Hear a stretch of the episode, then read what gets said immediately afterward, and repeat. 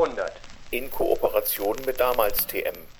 Ein Podcast über heute vor 100 Jahren und Ein Podcast über damals und warum die Dinge heute so sind, wie sie sind. Herzlich willkommen bei damals TM und vor 100. Das ist mal wieder eine Crossover-Folge mit dem vorläufigen Arbeitstitel Ein Topf. Hallo Steffen. Hallo Stefan. Na, Luis ist nicht da. Ja, Luis ist diesmal nicht da, aber wir werden ihn später noch hören. Ja, stimmt, Mhm. stimmt. Wir werden ihn noch irgendwie reinkopieren, remote. Ja, wir werden auch Luis Oma noch hören, denn die beiden haben einen Beitrag verfasst Mhm. und ähm, der ist sehr, sehr, sehr lustig. Der wird später dann zu hören sein. Genau. Dies wird eine aufwendige Produktion. Wir haben also keine Kosten, Mühen und Zeit gescheut. Wir werden hier mit Atmo und Live-Aufnahmen und Einspielern und allem versuchen, zu euch zu erklären, wie das früher so war mit ähm, den Lebensmitteln an sich. Dazu wird es noch mehr Folgen geben, aber das ist hier ein guter Einstieg. Irgendjemand in irgendeinem Podcast-Cluster, Steffen weiß noch mehr darüber, hatte die Idee mal in mehreren Podcasts, die was mit Nahrungsmitteln zu tun haben, ähm, Eintöpfe kochen zu lassen. Das machen wir heute auch und nutzen die witzige Idee gleich mal, um hier seriösen Inhalt zu transportieren. Hm.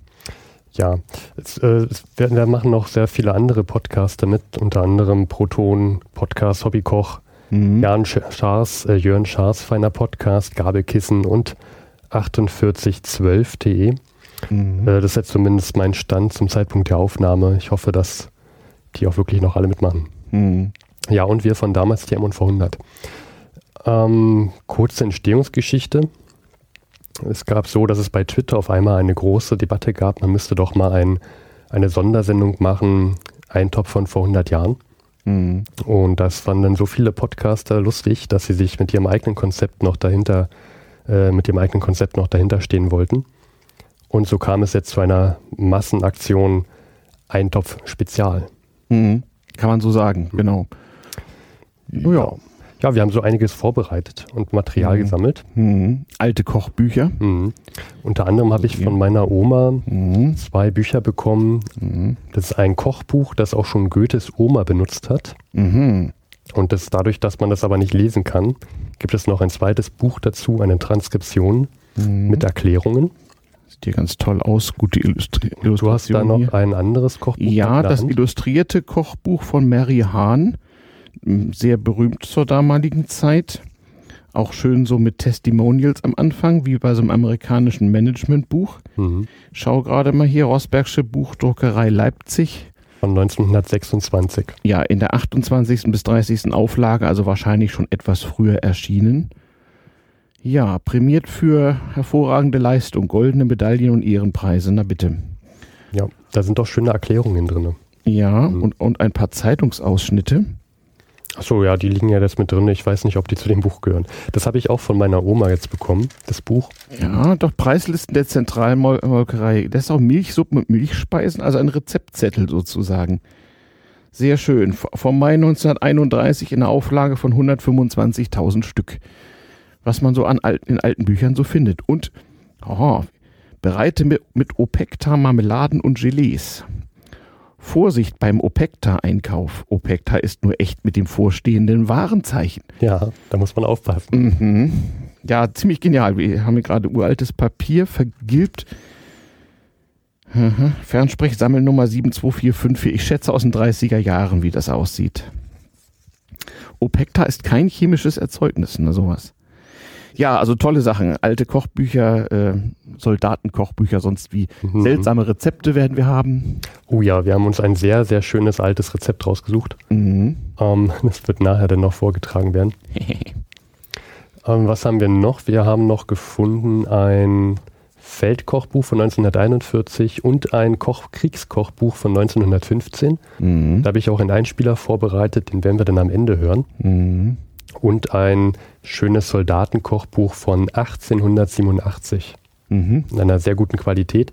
Mhm. Werden wir, auf den Titel gehen wir nachher noch ein, aber das werden wir dann auch noch auf der Webseite aufschreiben, wie genau die hießen und dann kann man die in die Suchmaschine des Missvertrauens eintragen. Ja, genau. Wie üblich gibt es so eine kleine Sammlung. Denn äh, das wird ja auch in vielen hundert Jahren noch gehört und das ist ja in der Tat richtig historisch hier. Also wir wollen mal versuchen, anhand der Frage Eintopf oder Suppen ähm, so ein bisschen zu erklären, wie das früher so war und was so anders war gegenüber dem heutigen Kochen.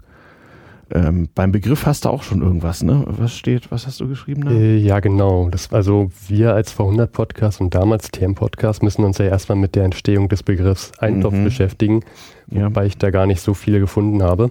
Nö.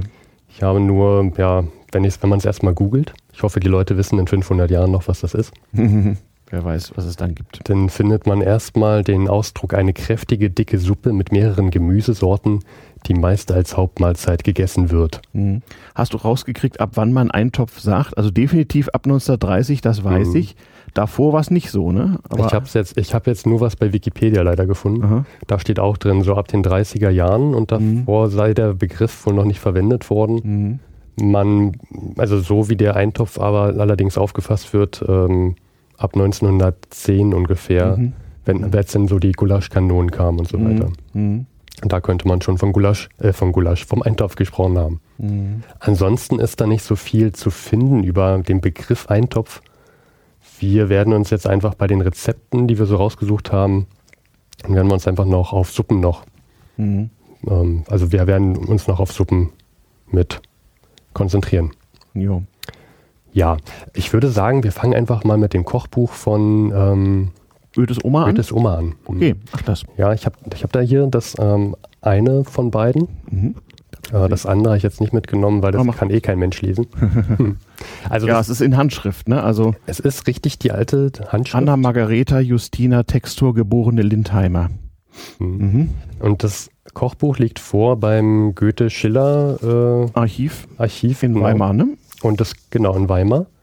Und das wurde eingescannt Mhm. und ja, kann man sich holen. Ich habe gesehen, vorhin mal online, kostet wahrscheinlich so um die 65 Euro. Mhm. Und das, was ich dir hier mitgebracht habe, sind, ist die Transkription. Von 1980 und zwar in der DDR gemacht. genau. Ja.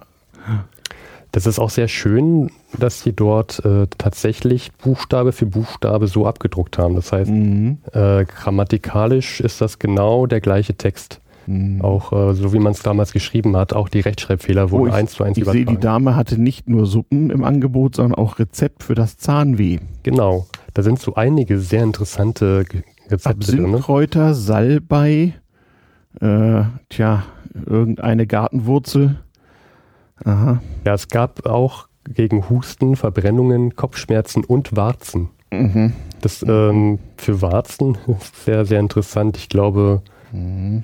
Ah, das war so auf Seite 116, 117 irgendwie so. Hat was damit zu tun, dass man die Warze auf das Stroh überträgt und da muss man das Stroh irgendwie verbrennen oder so. Ein bewährtes Rezept für hitzige rote Augen.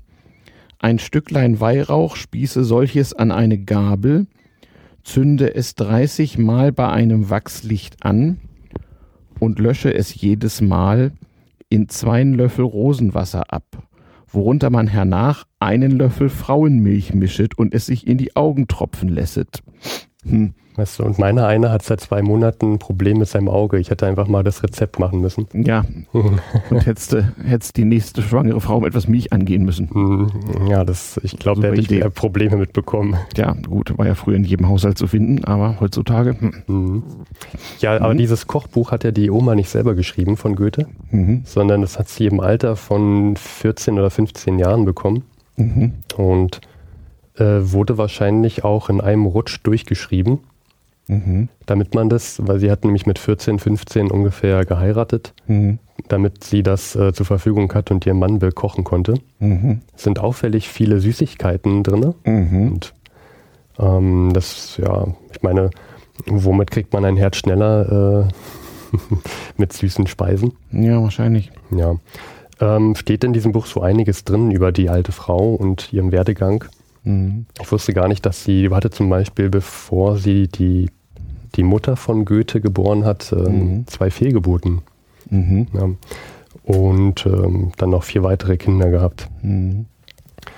Ja, ähm, was findet man ansonsten noch in diesem Buch? Wir können ja mal gucken. Ich habe da eine Suppe sogar rausgefunden. Mhm.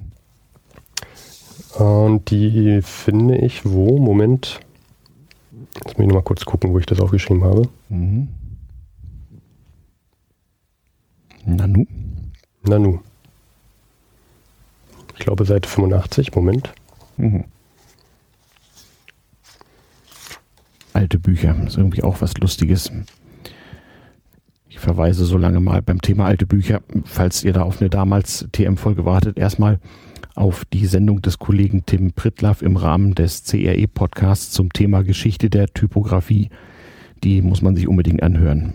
So, hast du was gefunden? Ja, ja, es war Seite 71. Na. Ähm, das ist die einzige Suppe, die ich gefunden habe in diesem Buch. Und die hast du gekocht dann, oder? Nein, nein, nein. Nee, was ich später gekocht habe, war aus dem Kriegskochbuch von 1915. Mhm. Ähm, das, ist hier, das ist eine Krebssuppe.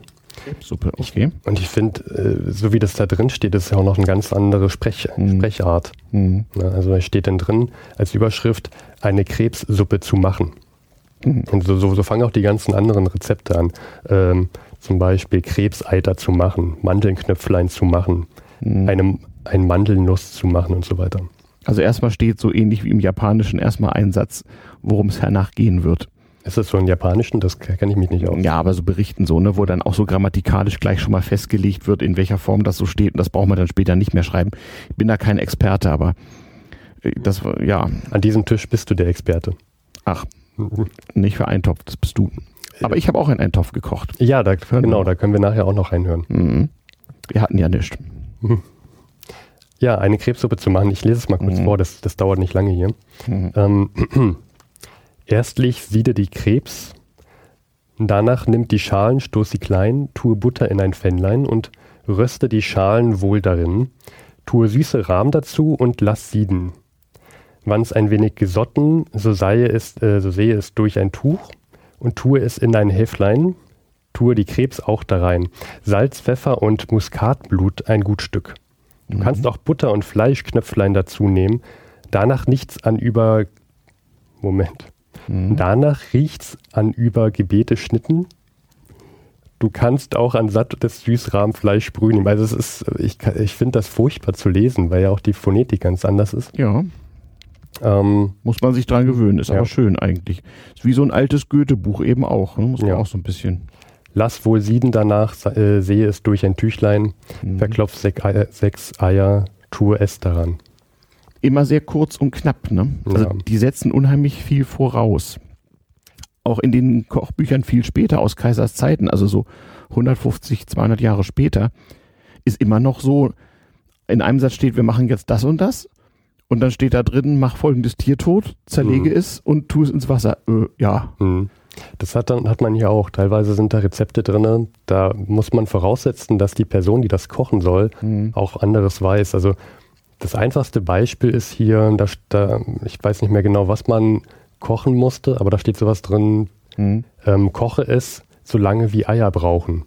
Mhm. Muss man natürlich wissen, wie, wie lange Eier brauchen. Gut, das ist jetzt kein, kein großes geheimes Wissen, aber so ungefähr ist das dann die ganze Zeit. Wobei mit Kochzeiten musst du auch aufpassen. Das ist ja alles dafür gemacht, dass man sozusagen in der, in, auf der Kochstelle mit, mit Feuerholz kocht.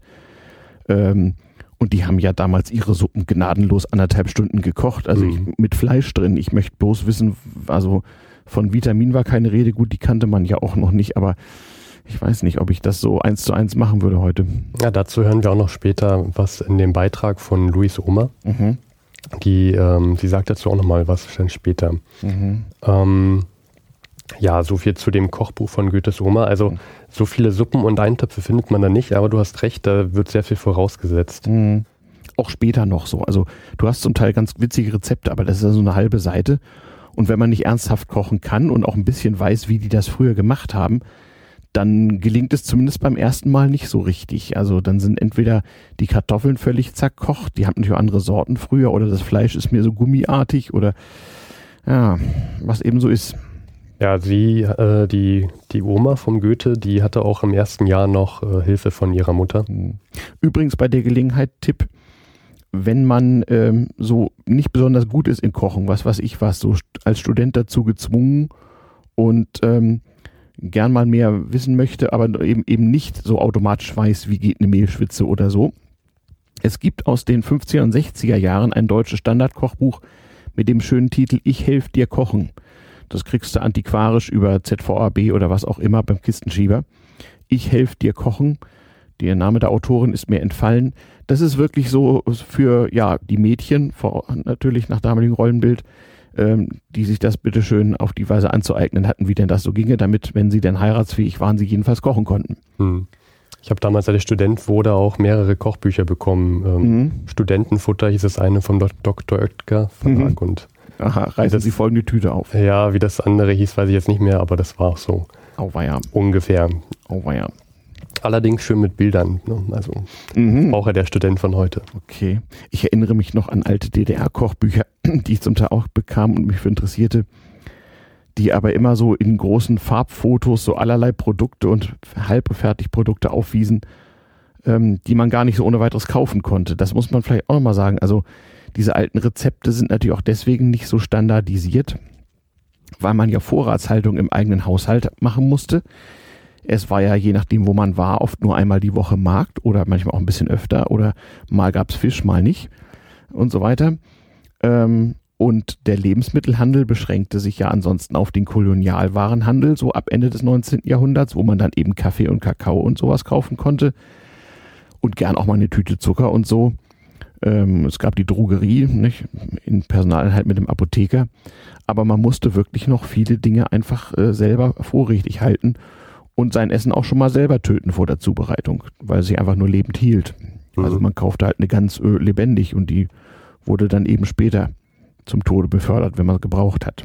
Ja, zum Thema Arznei, das ist auch ein Grund, warum hier so viele äh, Rezepte für die Gesundheit in diesem Kochbuch drin sind. Mhm. Denn es ist natürlich einfacher und günstiger, diese Medizin selber schnell mal herzustellen, als immer wieder zum Arzt zu rennen, ein paar Gulden zu bezahlen für das Rezept, ins Mhm. Apotheke zu gehen. Mhm. Da bezahlt man lieber ein paar Kreuzer und ähm, Mhm. macht das selber. Apropos, Mhm. Das Gulden und Kreuzer, also Zwölferwährung, 144 zu 1. da bist du der Experte Ja, ich verweise auf die Folgen Geld 1 und Geld 2.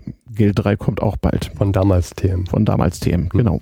Das, das fand ich auch ganz schön in diesem Buch. Ähm, da gab es ein großes Vorwort. Mhm. Und zwar finde ich auf Seite 19 ein, eine Preisübersicht. Mhm. Und zwar wurde damals in Frankfurt am Main von dem Rechenei, äh, Rechen, Recheneiamt Mhm. wurden wöchentlich in, in den Frag- und Anzeigungsnachrichten Preise bekannt gegeben Mhm. für Fleisch- und Backwaren. Ja, eine Markt- und Preisberichtsstelle gibt's heute noch. Mhm. Mhm. Und das sind hier zum Beispiel aus, den, aus Goethes Geburtsjahr, wurde hier abgedruckt. Äh, Rindfleisch, das Pfund zu sechs Kreuzer. Mhm. Kannst du das ungefähr einordnen? Wie, wie, also wie viel Also so zunächst mal Kreuzer? Pfund waren nicht 500 Gramm, das war kein metrisches Pfund. Ich nehme an, so in Frankfurt dürften wir so von etwa 400 Gramm ausgehen. Was sagtest du? Also, also falls es dir hilft, ich weiß, dass 32 Lot ein Pfund waren. Ja, äh, na Lot ist, war die Untereinheit, äh, braucht man auch als Münzgewicht und so. Also 400 Gramm Rindfleisch, was sagtest du, wie viel? Sechs Kreuzer. Das war nicht so ganz wenig. Ähm, ich weiß nicht genau, welches Münzsystem damals in Frankfurt am Main galt. Frankfurt war immer schon bestimmend für die ganze Gegend, was das Münzsystem anging. Es herrschte eine derartige Verwirrung, dass nicht nur keine Dezimal, sondern auch noch die wirsten ähm, Mhm. konkurrierenden Rechensysteme bei Währung waren. Äh, sechs Kreuzer, Ja, sechs Kreuzer, das bedeutet auf einen Taler, ja, das war schon ernsthaft Geld. Aber es war jetzt nicht so, dass man sich das nicht leisten konnte. Ähm, ja gut, wenn nicht, dann kauft man sich ein Schweinefleisch, da kostet das Pfund nur fünf und einen halben Kreuzer. also nicht viel weniger. Ja. Und ähm, wer noch wissen, wissen möchte, wie viel ein Laib Roggenbrot äh, Mhm. kostet hat, äh, vier Kreuzer und drei Pfennig für vier Lot. Mhm. Da sieht man, das Brot war relativ zum Fleisch teurer als heute zum Beispiel. Ja, ja, das ist so deutlich. Obwohl man ja damals mangels äh, äh, intensiver Landwirtschaft für das äh, Fleisch viel mehr Futter aufwenden musste. Ganz interessant. Das lag natürlich auch daran, dass da weniger Zwischenhandel dabei war und noch keinerlei Verarbeitung. Also das war so mehr oder weniger lebend auf den Tisch. Ne? Mhm. Ja, und wo wir so gerade bei Geld waren, was ich noch äh, sehr interessant fand, da wird dann noch die Geschichte von dem Buch ein bisschen noch erzählt, dass es erst dann verschwand Mhm. und später äh, am Ende des 19. Jahrhunderts wieder auftauchte. Mhm. Denn das Kochbuch hat ein, hat jemand sich damals ein Autogra äh, Autograph gesammelt Mhm. Und als er starb, ähm, hat er das alles versteigern lassen, also Mhm. im Auftrag natürlich. Das war so, aber so 100 Jahre später, ne? Ja, ja. Mhm. Also dieses Buch, ähm, wann, wann hat diese Großmutter gelebt? Sie ist Anfang des 18. Jahrhunderts, ne? 1711 geboren und Ja. gestorben 1783. Mhm, Also zur Zeit Friedrichs des Großen, also ja. Also ist auch doch recht alt geworden, finde ich, für das damalige Zeitalter. Naja, wie ich irgendwo schon mal erwähnt hatte, äh, natürlich war damals das Durchschnittsalter geringer, aber da musstest du ja die ganzen Kinder, die es nicht geschafft haben, abziehen und so weiter. Wenn du es erstmal geschafft hast, bei halbwegs brauchbarer Gesundheit 40, 50 zu werden, dann konntest du es auch bis 70 schaffen, auch damals schon. Also die Sache mit dem medizinischen Fortschritt ist eine statistische, ja. Hm. Natürlich gab es damals Krankheiten, wenn du dir mit 60 irgendwie, was was ich, eine Lungenentzündung abgefasst hast, ohne Antibiotika, konnte natürlich dumm enden. Musste nicht, konnte aber. Kannst du nur hoffen, dass du gute Rezepte hast. Ja, und natürlich sind Leute auch damals an Krebs gestorben. Man kannte das halt so nicht in dem Umfang. Aber es gab ja we- weder Strahlen noch Chemie dagegen. Also außer starken Schmerzmitteln, sprich Opium, war da nichts. Ne? Hm. Und Aber- manchmal wusste man es auch einfach nicht. Man, man kannte nur die Symptome. Also Leukämie zum Beispiel, daran sind die Leute eben verstorben. Und es äußerte, sich vor allem in fürchterlichen Knochenschmerzen, und das Knochenmark betroffen ist. Ja, dass das was mit Blut zu tun hat, wusste man einfach gar nicht. Hm. Ja, also ich glaube, im 18. Jahrhundert war die Medizin auch noch nicht so weit. Nein, es gibt eine schöne Untersuchung von einem Amerikaner. Irgendwie bis ungefähr zur Zeit des amerikanischen Bürgerkrieges, 1860er Jahre, war es statistisch besser, nicht zum Arzt zu gehen. Hm. Also man ging zwar zum Arzt, um irgendwie Hilfe zu suchen, aber rein statistisch war es bis vor gar nicht langer Zeit besser, das sein zu lassen. Da waren die Überlebenschancen größer, ja. Wenn man einfach mal gehofft hat, ja. Einfach, einfach ein Bier raufkippen, halt schon. Ja. Und so. Und auch so Placebo, ne? Beten, Warzen besprechen, was man so tat. Ja, Wa- Fin- Finsterer Aberglaube, Kräuter, Weiber, Hexen. Warzen auf Stroh verteilen und dann das Stroh abfackeln. was auch immer. Natürlich hat man sofort alle neuen Erfindungen auch an den Kranken ausprobiert, die Elektrizität und was auch sonst so. Ja, da gab es so einige schöne Experimente. Genau. Naja. Mhm. Was ich noch sagen wollte, dieses Buch wurde ja dann wiederentdeckt und versteigert 1893 Mhm. und dann im Auftrag für das Goethe-Schiller äh, Archiv. Archiv Mhm. für 57 Reichs Reichsmark Ja, gekauft. halber Monatslohn vom guten Verdiener. Ja, also extrem teures Geld. Na klar, es war halt ein Unikat, handgeschrieben, ein Autograph eben selber, ne, so. Mhm. Und äh, das wurde auch damals schon hoch gehandelt unter Sammlern. Ja, Klar. Goethe war auch, das steht hier in diesem Buch, ein, äh, ja, kann man sagen, ein Oma-Kind. Also Mhm. war sehr, sehr viel und sehr häufig bei seinen Großeltern und hatte Mhm. auch die ersten Gedichte denn geschrieben. Mhm. Also ich denke ich mal, wird das auch großen Einfluss gehabt haben auf Goethe. Mhm. Kommen wir noch zu, einem schönen, zu einer schönen Suppe, Ah ja, die sehr ich gut. Gefunden habe. du hast in einem von den Kochbüchern die Maikäfersuppe gefunden. Na, nicht in einem von den Kochbüchern. Also Nee. als, ich, als ich im Internet rumgesucht habe, kam ich auf eine Seite, Also Maikäfer, nicht Marienkäfer, nicht die mit den Punkten, Nee. sondern so die etwas größeren schwarzen. die so, etwas größeren, so richtige. saftigeren schwarzen. Genau. Man muss ja auch satt werden. genau. Und davon braucht man wie viel für eine Suppe? Proportion? Dafür braucht man 30 Stück. 30 Stück. Das fängt schon so gut an. Man fängt die Maikäfer, von denen man 30 Stück auf eine Portion nehmen kann. Ja, vor allem steht unter dem Rezept erstmal Maikäfersuppe. Schwächlichen Personen und Rekonvaleszenten sehr zu empfehlen. Mhm. Äh, Also ich, Hochwertiges Eiweiß. ich finde, für das braucht man doch einen starken Magen. Also das, Nicht, wenn man das lang genug kocht. ja. Sollen wir mal weiter vorlesen? äh, gern, du, du bist, glaube ich, besser in, in Ja, altdeutscher wenn ich das auf Schrift. deinem Rechner so schräg lesen kann. Wollen mal sehen. Also, man fängt die Maikäfer, von denen man 30 Stück auf eine Portion nehmen kann. Frisch ein, tötet sie, löst ihnen die hornartigen Flügeldecken ab und zerstößt sie, nachdem sie sorgfältig gewaschen, in einen Mörser. Dann tut man ein gutes Stück Butter in eine Kasserolle und wenn dieselbe steigt, die gestoßene Masse hinein und lässt sie äh, eine Viertelstunde Viertelstunde. darin rösten. Also zerstoßene Käfer in Butter rösten. Dann gibt man leichte Bouillon, Bouillon darauf, am besten Kalbfleischbrühe, also Delikatesse, Mhm. und lässt sie eine halbe Stunde damit kochen. Danach dürfte sich auch jeder Keim entfernt haben.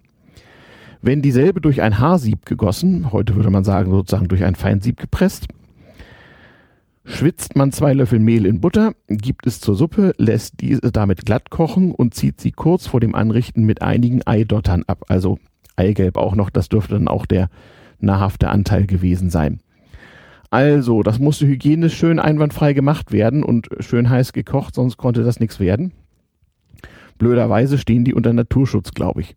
Ja, selbst wenn wäre schwierig, 30 Maikäfer zu finden. Wenn es ein entsprechendes Jahr ist und die in Massen auftreten, nicht. Erinnerst du dich noch an den Staatsbürgerkunde-Podcast zum Thema Propaganda? Nee, nee. Na, da haben doch die Zonis irgendwie in den 50er Jahren behauptet, dass die Amerikaner Maikäfer aus großen Flugzeugen abwerfen würden, um die Ernte im Osten zu schädigen. Da war nämlich so eine Plage. Und der böse Ami war an allem schuld. Äh, ja, mit dem Kartoffelkäfer kann ich mich dran erinnern, dass ja, es genau. gab. Ja. Genau, ja, ja. Und Maikäfer genauso. Es gibt also Maikäferplagen, auch Aha. im 20. Jahrhundert gab es noch. Ich habe keine Ahnung, diese Tiere treten offensichtlich in Rudeln auf alle paar Jahre. Also den letzten Maikäfer habe ich gesehen, da war ich vielleicht sieben oder acht. Mhm. Und ja, dann kann man ja, ne, wenn Insekten in Massen auftreten, werden sie häufig gegessen. Ich weiß nicht, ein afrikanischer Kommilitone machte mir auch mal irgendwelche Heuschrecken, Heuschrecken-Grill-Dingsies in der Pfanne. So hm. Und wie hat's geschmeckt? ging so, ähm, so ein bisschen entfernt. Das ist, das ist ja auch äh, so von der Konsistenz ähnlich, so wie Schalentiere aus dem Meer halt so. Krebs. Ja, so Krebs, Krabben, was auch immer so. Auch da bin ich nicht abgeneigt bei sowas. Ja, gut, war natürlich auch mit ohne Ende Chili und Knoblauch, also von daher. Hm. Man muss es den Europäer ja schmackhaft machen. Nö, er hat das wohl so gemacht wie, wie, wie, wie Oma so auf Madagaskar, da kam er nämlich her. Ah, Und in Madagaskar sind die Leute wirklich äh, seit Jahrhunderten chronisch pleite, immer schon. Und äh, wenn also Heuschreckenplage ist, dann ja, bleibt sonst nicht viel zum Essen so. Da gibt's auch ganz witzige Tiere, die es sonst nirgendwo gibt auf Madagaskar. Das ist ganz lustig so. zum Beispiel fällt dir da gerade eins ein. Nee, hat er mir erzählt, also es gibt da diverse Tiere, die im Rest der Welt ausgestorben sind. Mhm.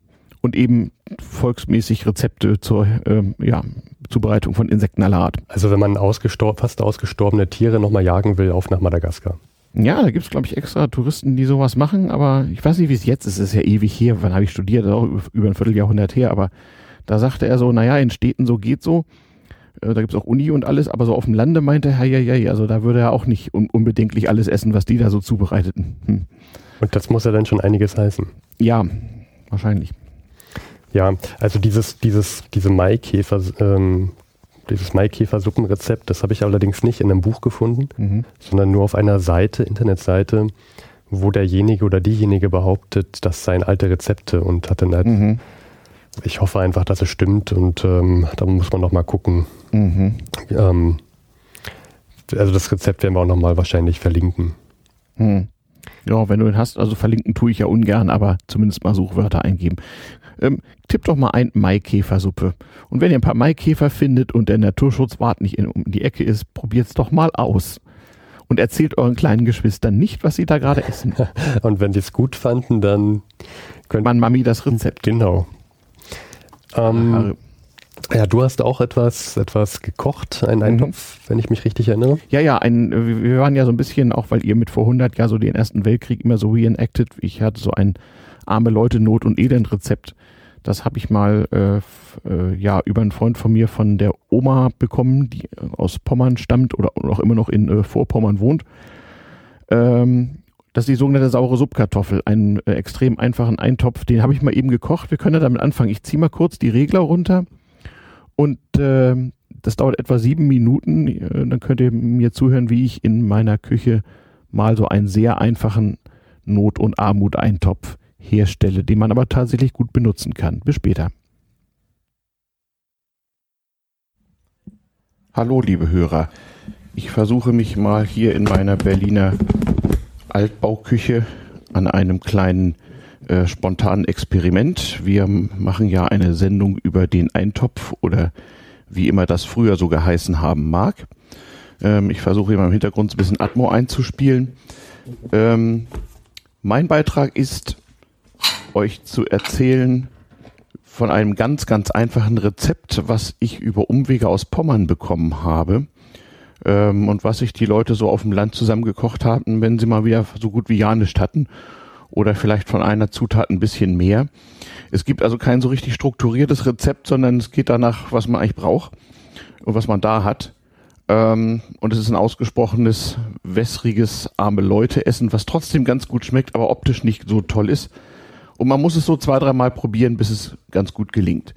Was braucht man eigentlich? Also essentiell ist eigentlich das, was man so auf dem Lande eigentlich immer dabei haben sollte, nämlich ähm, ja ein paar ein paar äh, Kartoffeln, habe ich hier schon mal ähm, geschält und in Scheiben geschnitten, so als wollte man Bratkartoffeln machen.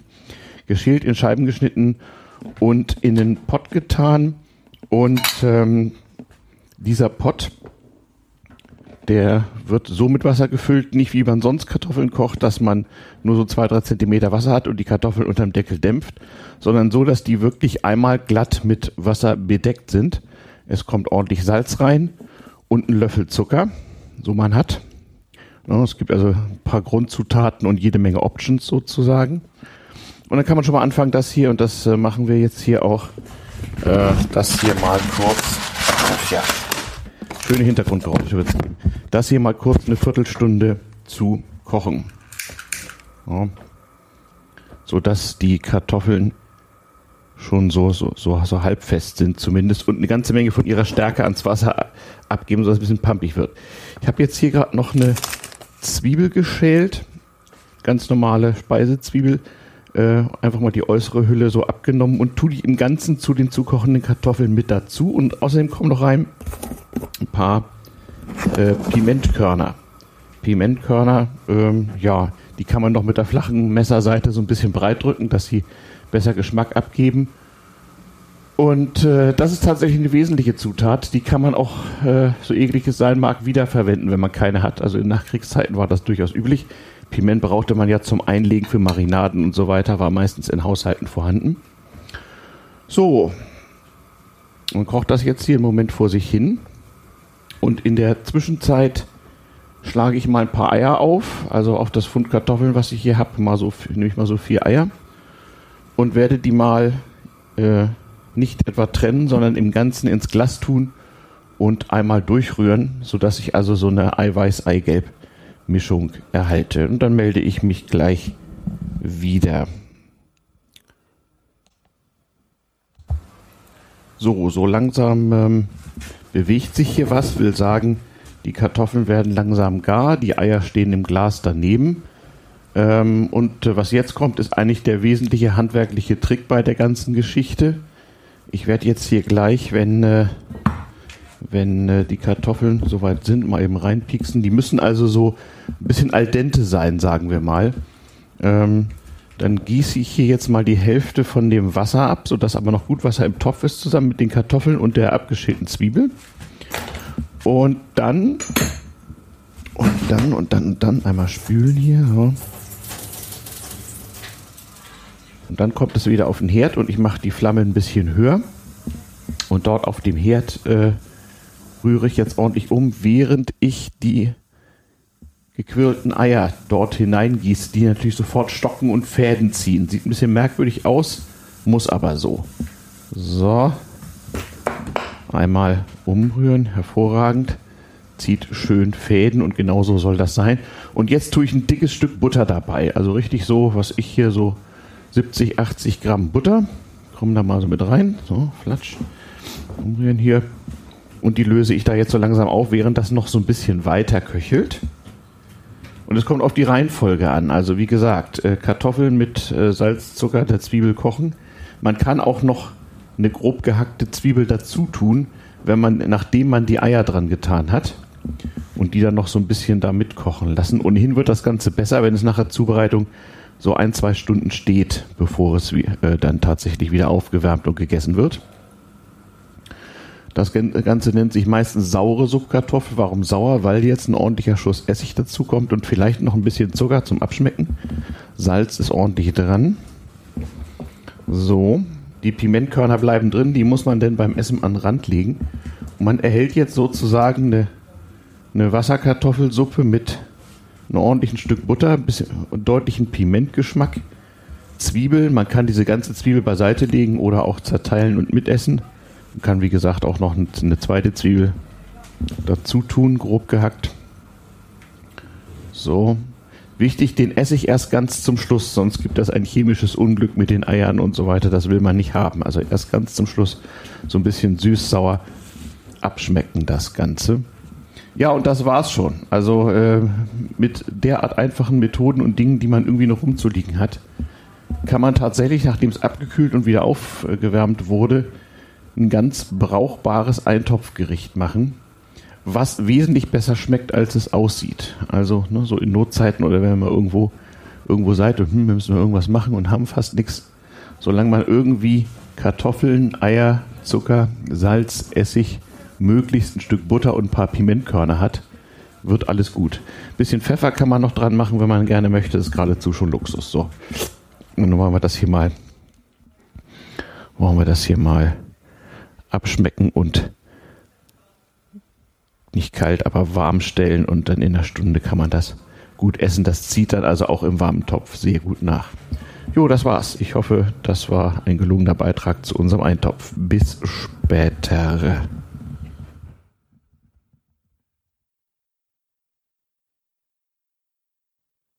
So, da wären wir wieder.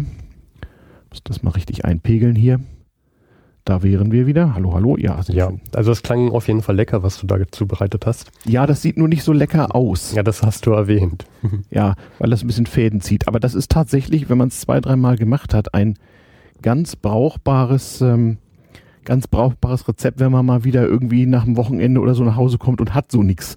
Das ist bei mir eine Standardsituation. Mhm. Ne, also Kartoffeln, Zwiebeln, Eier, paar Pimentkörner. Hat man immer da meistens geht's los. Na, Pimentkörner heute nicht mehr so, aber das ist das Einzige, was man halt wirklich braucht. Der Rest ist ja ohnehin optional so. Hm, ja. Ja, und vielleicht da habe ich auch öfter mal so in der WG irgendwie einen riesigen Pot von gekocht, kostet ja nichts und du kannst auch drei Tage stehen lassen, immer aufwärmen und ne? Dann sieht dann nach dem Aufwärmen wahrscheinlich äh, noch, noch besser aus. Nö, nicht anders als vorher. Vielleicht kannst du auch mal ein paar Maikäfer dran machen. Hm.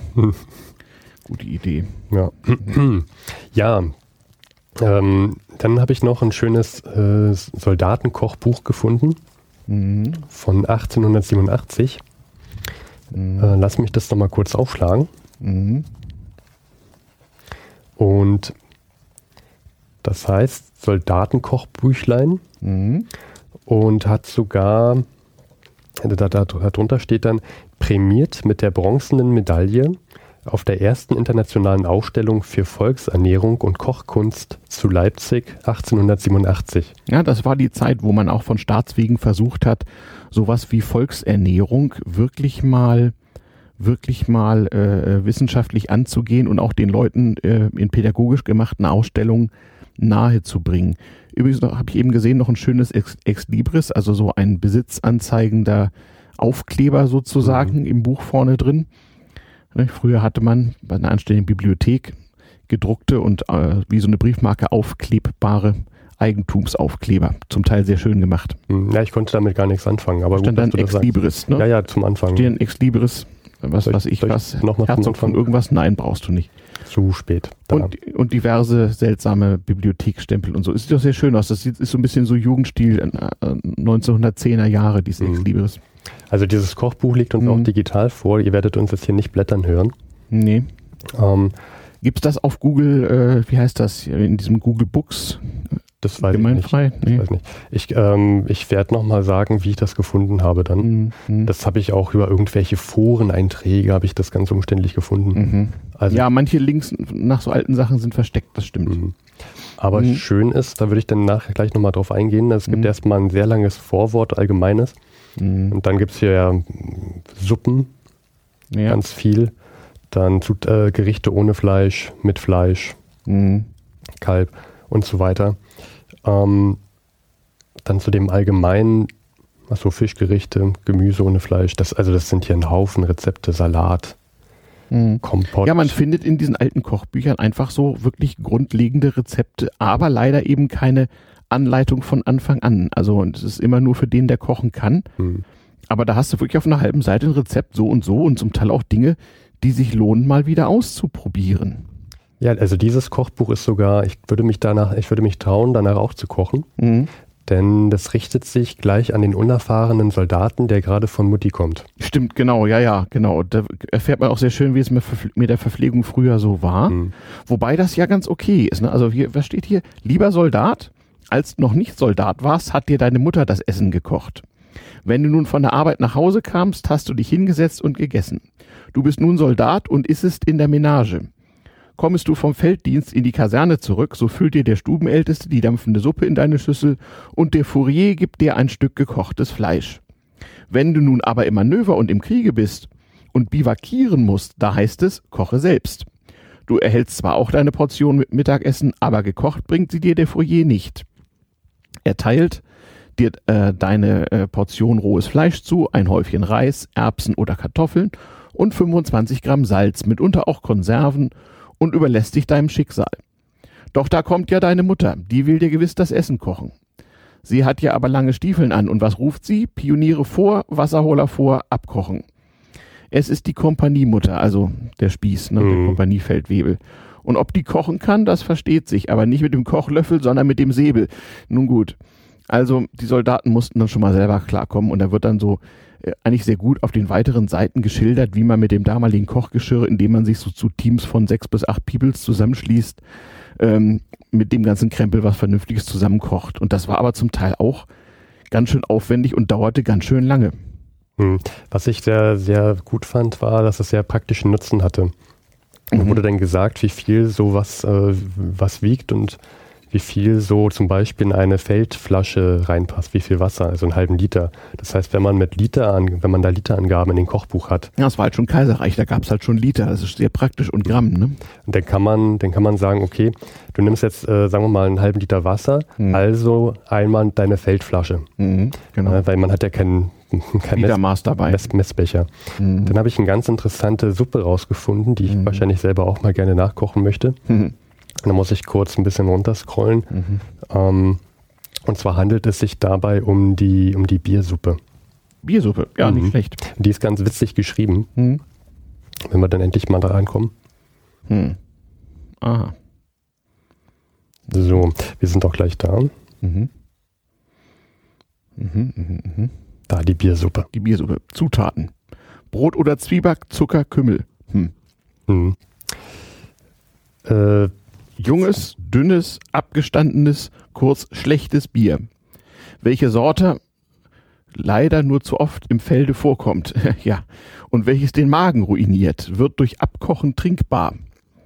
Gutes Bier zum Kochen zu nehmen, will ich dir nicht raten, weil du mich sonst auslachst. Du trinkst es lieber ungekocht. Ich auch. Nun wieder zu unserem schlechten Bier. Fülle ins Kochgeschirr eineinhalb Liter Bier, halbes Kochgeschirr, schneide 150 Gramm deiner täglichen Brotportion in kleine Stückchen und wirf sie in den Deckel. Zerbröckele sie. Statt des Brotes kannst du auch diese Brot- bzw. Zwiebackrumen äh, in das Bier tun und setze das Kochgeschirr ans Feuer. Tue etwas Zucker hinein, einige Kümmelkörner. Koche das Bier auf, bis, bis du das Brot respektive den Zwieback mit dem Löffel fein zerrühren kannst. hm. Ich finde, das ist ganz witzig geschrieben. Ja, vor allem, wie man so mit nichts äh, im Dreck sitzend, so im Manöver oder im Schützengraben äh, überm Feuer mit seinem blöden Blechnapf irgendwas zusammenkocht. Meinst du, dass das schmeckt? Also saures Bier, da müsstest du dann Berliner Weiße nehmen. Das ist ja das Verdorbene. Dann musst du dran denken. Ne? Also ich, ich kann mir nicht, Und zwar ohne Geschmack. Also ja, dieses, ja, das, was, was keiner trinken will. mhm. Ähm, das kann ich mir nicht vorstellen, dass das schmeckt, ehrlich gesagt. Aber, also, ich hatte letztens wieder schlechtes Bier. Mhm. Ich würde das mal gerne ausprobieren wollen. Hm. Ich weiß nur nicht, ob mir mein, mein Brot nicht zu schade wäre. Och, mal, mal testen.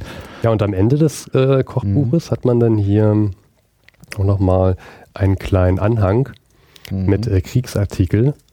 Äh, Artikel 1, der Soldat muss stets der, der ernsten Pflichten seines Berufs eingedehnt Eingedenk und dieselben gewissenhaft zu erfüllen, eifrig bemüht sein. Mhm. Genau. Und also, wenn man sich das noch, noch mal durchliest, dann wird klar, okay, also hier wird dem Soldaten nochmal nahegelegt, du bist jetzt, du bist jetzt Soldat, du hast Mhm. eine Pflicht, Ja. die musst du erfüllen Mhm. und äh, da musst du jetzt durch. Mhm. Und das fand ich auch nochmal sehr interessant, dass sowas in einem Kochbuch drin steht. Ja, natürlich, die vaterländische Erbauung war in offiziellen Druckwerken zur Volkserziehung wie diesem hier natürlich immer gegeben. Also das, auch die gesamte Einleitung ist sicher sehr schön. Das hat also nicht etwa, das haben nicht etwa die Nazis oder die DDR erfunden, das war im Kaiserreich auch schon so, dass man ja dem Volke sozusagen auch immer ein bisschen Bildung mitgeben müsse bei allem. Ja. Ja, Und ja, also was, was mir hier aufgefallen ist im Vergleich dann zu dem, zu dem Mhm. Buch von, von Goethes Oma, hm, dass das hier dann doch schon etwas, äh, Also nicht, man hat nicht ganz so viel Wissen vorausgesetzt. Mhm. Es hat sich dann hier an jemand anderen, an eine, an eine andere Zielgruppe Klar, gesetzt. zur Goethe-Zeit m, war der Hausfrau ja sozusagen auch aufgegeben, so ein bisschen eigene Landwirtschaft zu betreiben, auch in den Städten übrigens durchaus. Hm. Zumindest ein paar Kleintiere hatte man. Das war natürlich zu Kaisers Zeiten schon mal nicht so.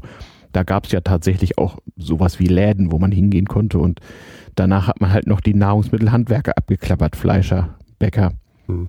Ja. Was auch noch in dem Buch drin stand, dass man doch bitte, wenn man im, im Feindesland ist, man soll nicht plündern Mhm. und die Frauen nicht schänden. Das Mhm. würde bestraft werden mit Zuchthaus. Mhm. Es sei, also plündern geht nur in Ordnung, wenn man sich Lebensmittel holt. Ah ja, tja, aus dem Lande ernähren, ja, ja. Hat man dem Soldaten gleich noch ein bisschen äh, Rechtslehre mitgebracht, mitgegeben. Ja, wie das eben so damals war. Da gab es die Landkriegsordnung, nicht? Ja. Stand drin, wie man so Krieg führt. Hm. Und dann habe ich noch ein Feldkochbuch von 1941 entdeckt. Darauf will Mhm. ich jetzt nicht so genau Mhm. drauf eingehen. Mhm. Aber das unterscheidet sich von dem anderen gar nicht so sehr. Mhm. Hat ungefähr den gleichen Aufbau, auch mit einem Vorwort, wo wieder an den Soldaten appelliert wird, der hat jetzt eine Pflicht Mhm. und du bist jetzt hier nicht mehr bei Muttern. Mhm. Und es gibt auch einen Haufen Suppen und Fleischgerichte und so weiter. Ja, wie man sich halt aus allem, was man so gerade mal findet, klar, irgendwas zusammen kocht. Ja, ja. und dann ähm, würde ich gern zu Louis Oma langsam. Ja, also Luis, der leider nicht da sein kann, hat eine Oma. Gut, haben wir ja alle zumindest mal gehabt. Ähm, ich habe gerade ausgerechnet, irgendwie, was meine ältere Oma ist, glaube ich, jetzt 120, nee, 110 Jahre tot, aber immerhin. 110 Ja, nee, Quatsch, nicht 110 Jahre tot, wäre, Das 100, wäre- wäre, wäre 110, nee, wäre sie 110. Ja, bevor ich hier Mist erzähle. Ähm, Denk einfach nach, solange der Beitrag von Louis. Genau, Luis äh, erzählt nämlich äh, äh, mit seiner Oma über alte Kochbücher und wir lernen den Unterschied zwischen einer Suppenküche und einer Volksküche. Und Leute, die heute in eine Volksküche gehen, sollen sich mal anhören, wie das eigentlich gemeint ist. So,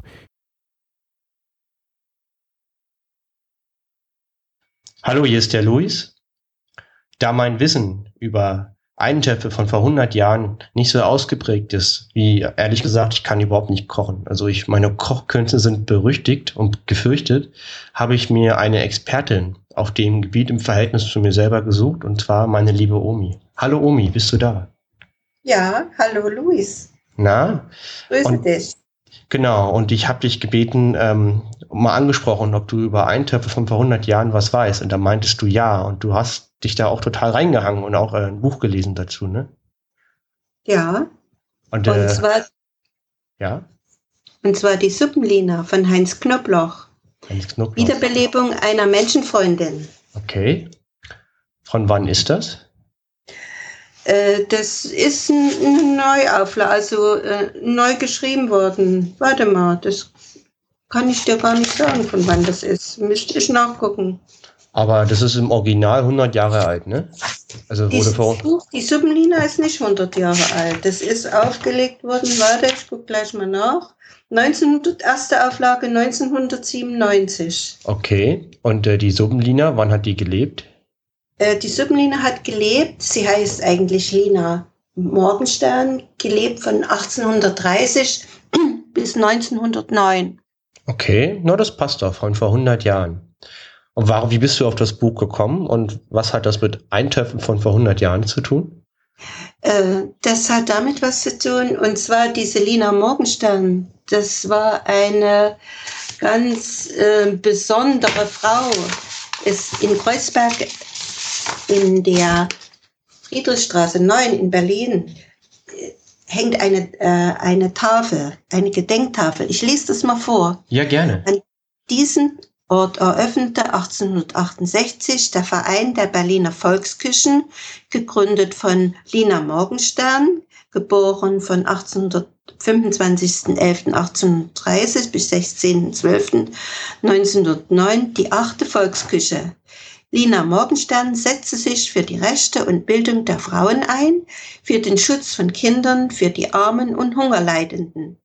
In den Suppenküchen wurden erstmalig nahrhafte Speisen zum, zum Selbstkostenpreis ausgegeben.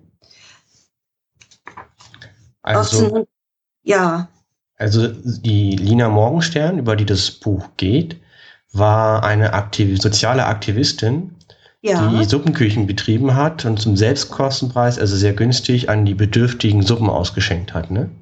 ja, das ist so. Da hat sie sehr viel Wert drauf gelegt.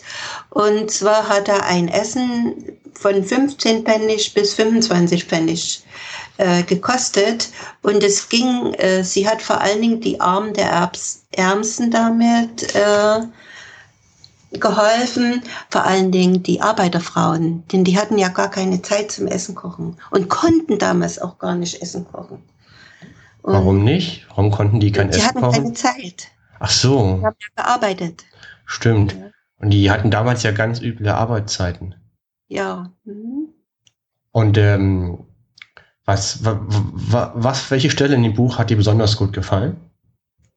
Das Buch hat mir generell äh, gut gefallen, aber eine Stelle hat mir besonders gefallen. Die Selina Morgenstern ähm, ist eine, äh, stammt aus, aus, äh, aus einer jüdischen Familie. Mhm. Ihre Eltern waren äh, Fabrikanten, Möbelfabrikanten und sie hatte eine für die damalige Zeit eine äh, besonders gute Ausbildung in ihrem in ihrem äh, in ihrer Kinderzeit und sie hat als sie 18 Jahre alt war hatte sie äh, einen Wunsch nur äh, als Geschenk. Sie wollte von jedem einen Pfennig nur haben. Und damit hat sie einen Verein gegründet, um die, den armen kind, Schulkindern, damals wohnte sie dann in Berlin, mhm. geboren wurde sie ja in Breslau. Und damit hat sie einen Verein gegründet und äh, sie war damals schon unheimlich in jungen Jahren, äh, hat sie andere Leute animiert und mit diesem Geld hat sie kind, äh, armen Kindern eine Schulbildung ähm, hier geholfen. anzuziehen, essen und so weiter geholfen. Ja, das ist schon das mit 18. Eigentlich, damals war sie 18 Jahre alt. Schon also so jung, eine richtige Menschenfreundin. Ja, ja. Mhm. Und dann, ja. Richtig, also das fand ich schon sehr beeindruckend. Und dann hat sie praktisch den Schulkindern geholfen und irgendwann kamen sie auf die Suppenküchen. Und der Titel des ja. Buches heißt ja Suppenlina und das war ihr Stichwort, ne? Also praktisch ihr, ihr, ihr ja. also sie wurde so genannt, oder? Ja, und zwar ist da auch noch eine Besonderheit. Also Suppenküchen gab es schon lange, schon seit dem 1801 mhm. in Berlin und überall. Und die wurde, wurden dann an die Armen ausgegeben. Aber sie hat ja diese Volksküche. Und diese Volksküche war eben, was man ihm sagte, das ist kein Almosen, sondern zum Selbstkostenpreis. Und ein gutes Essen diese Suppenküchen, das waren nur äh, Graubeneintöpfe und und und und mhm. gab's nur zum Sonntag, gab's Fleisch dazu. Mhm. Aber in dieser Volksküche wurde immer gekocht, gesund gekocht mit Fleisch, Gemüse und schmackhaft eben. Also das Einzigartige war, das war keine Almosen, wo praktisch über Spenden das finanziert wurde, sondern das, was man an Kosten produziert hat, wurde eingenommen. Ja. Also nachhaltig, okay. Und jetzt kommen ja. wir zum eigentlichen Thema. Eintopf von vor 100 Jahren. Du hast schon ein bisschen was angesagt. Was denn, was für Suppen und Eintöpfe gab es denn in diesen Küchen bei der Dina Morgenstern? Äh, leider habe ich die, sie hat ja auch ein Buch, ein Kochbuch geschrieben. Mhm. Das Kochbuch, äh, das lese ich mal vor, einen kleinen Moment. Ja, ja. Illust illustriertes Universalkochbuch für Gesunde und Kranke enthält Nahrungsmittellehre, Theorie der Kochkunst sowie nahe an 3000 erprobte und bewährte Rezepte für die bürgerliche, die feinste und die Krankenküche. Mhm. Ausführliches Lehrbuch für Kochschulen und zum Selbstunterricht von Lina Morgenstern. Also diese Lina Morgenstern war eine hervorragende Köchin.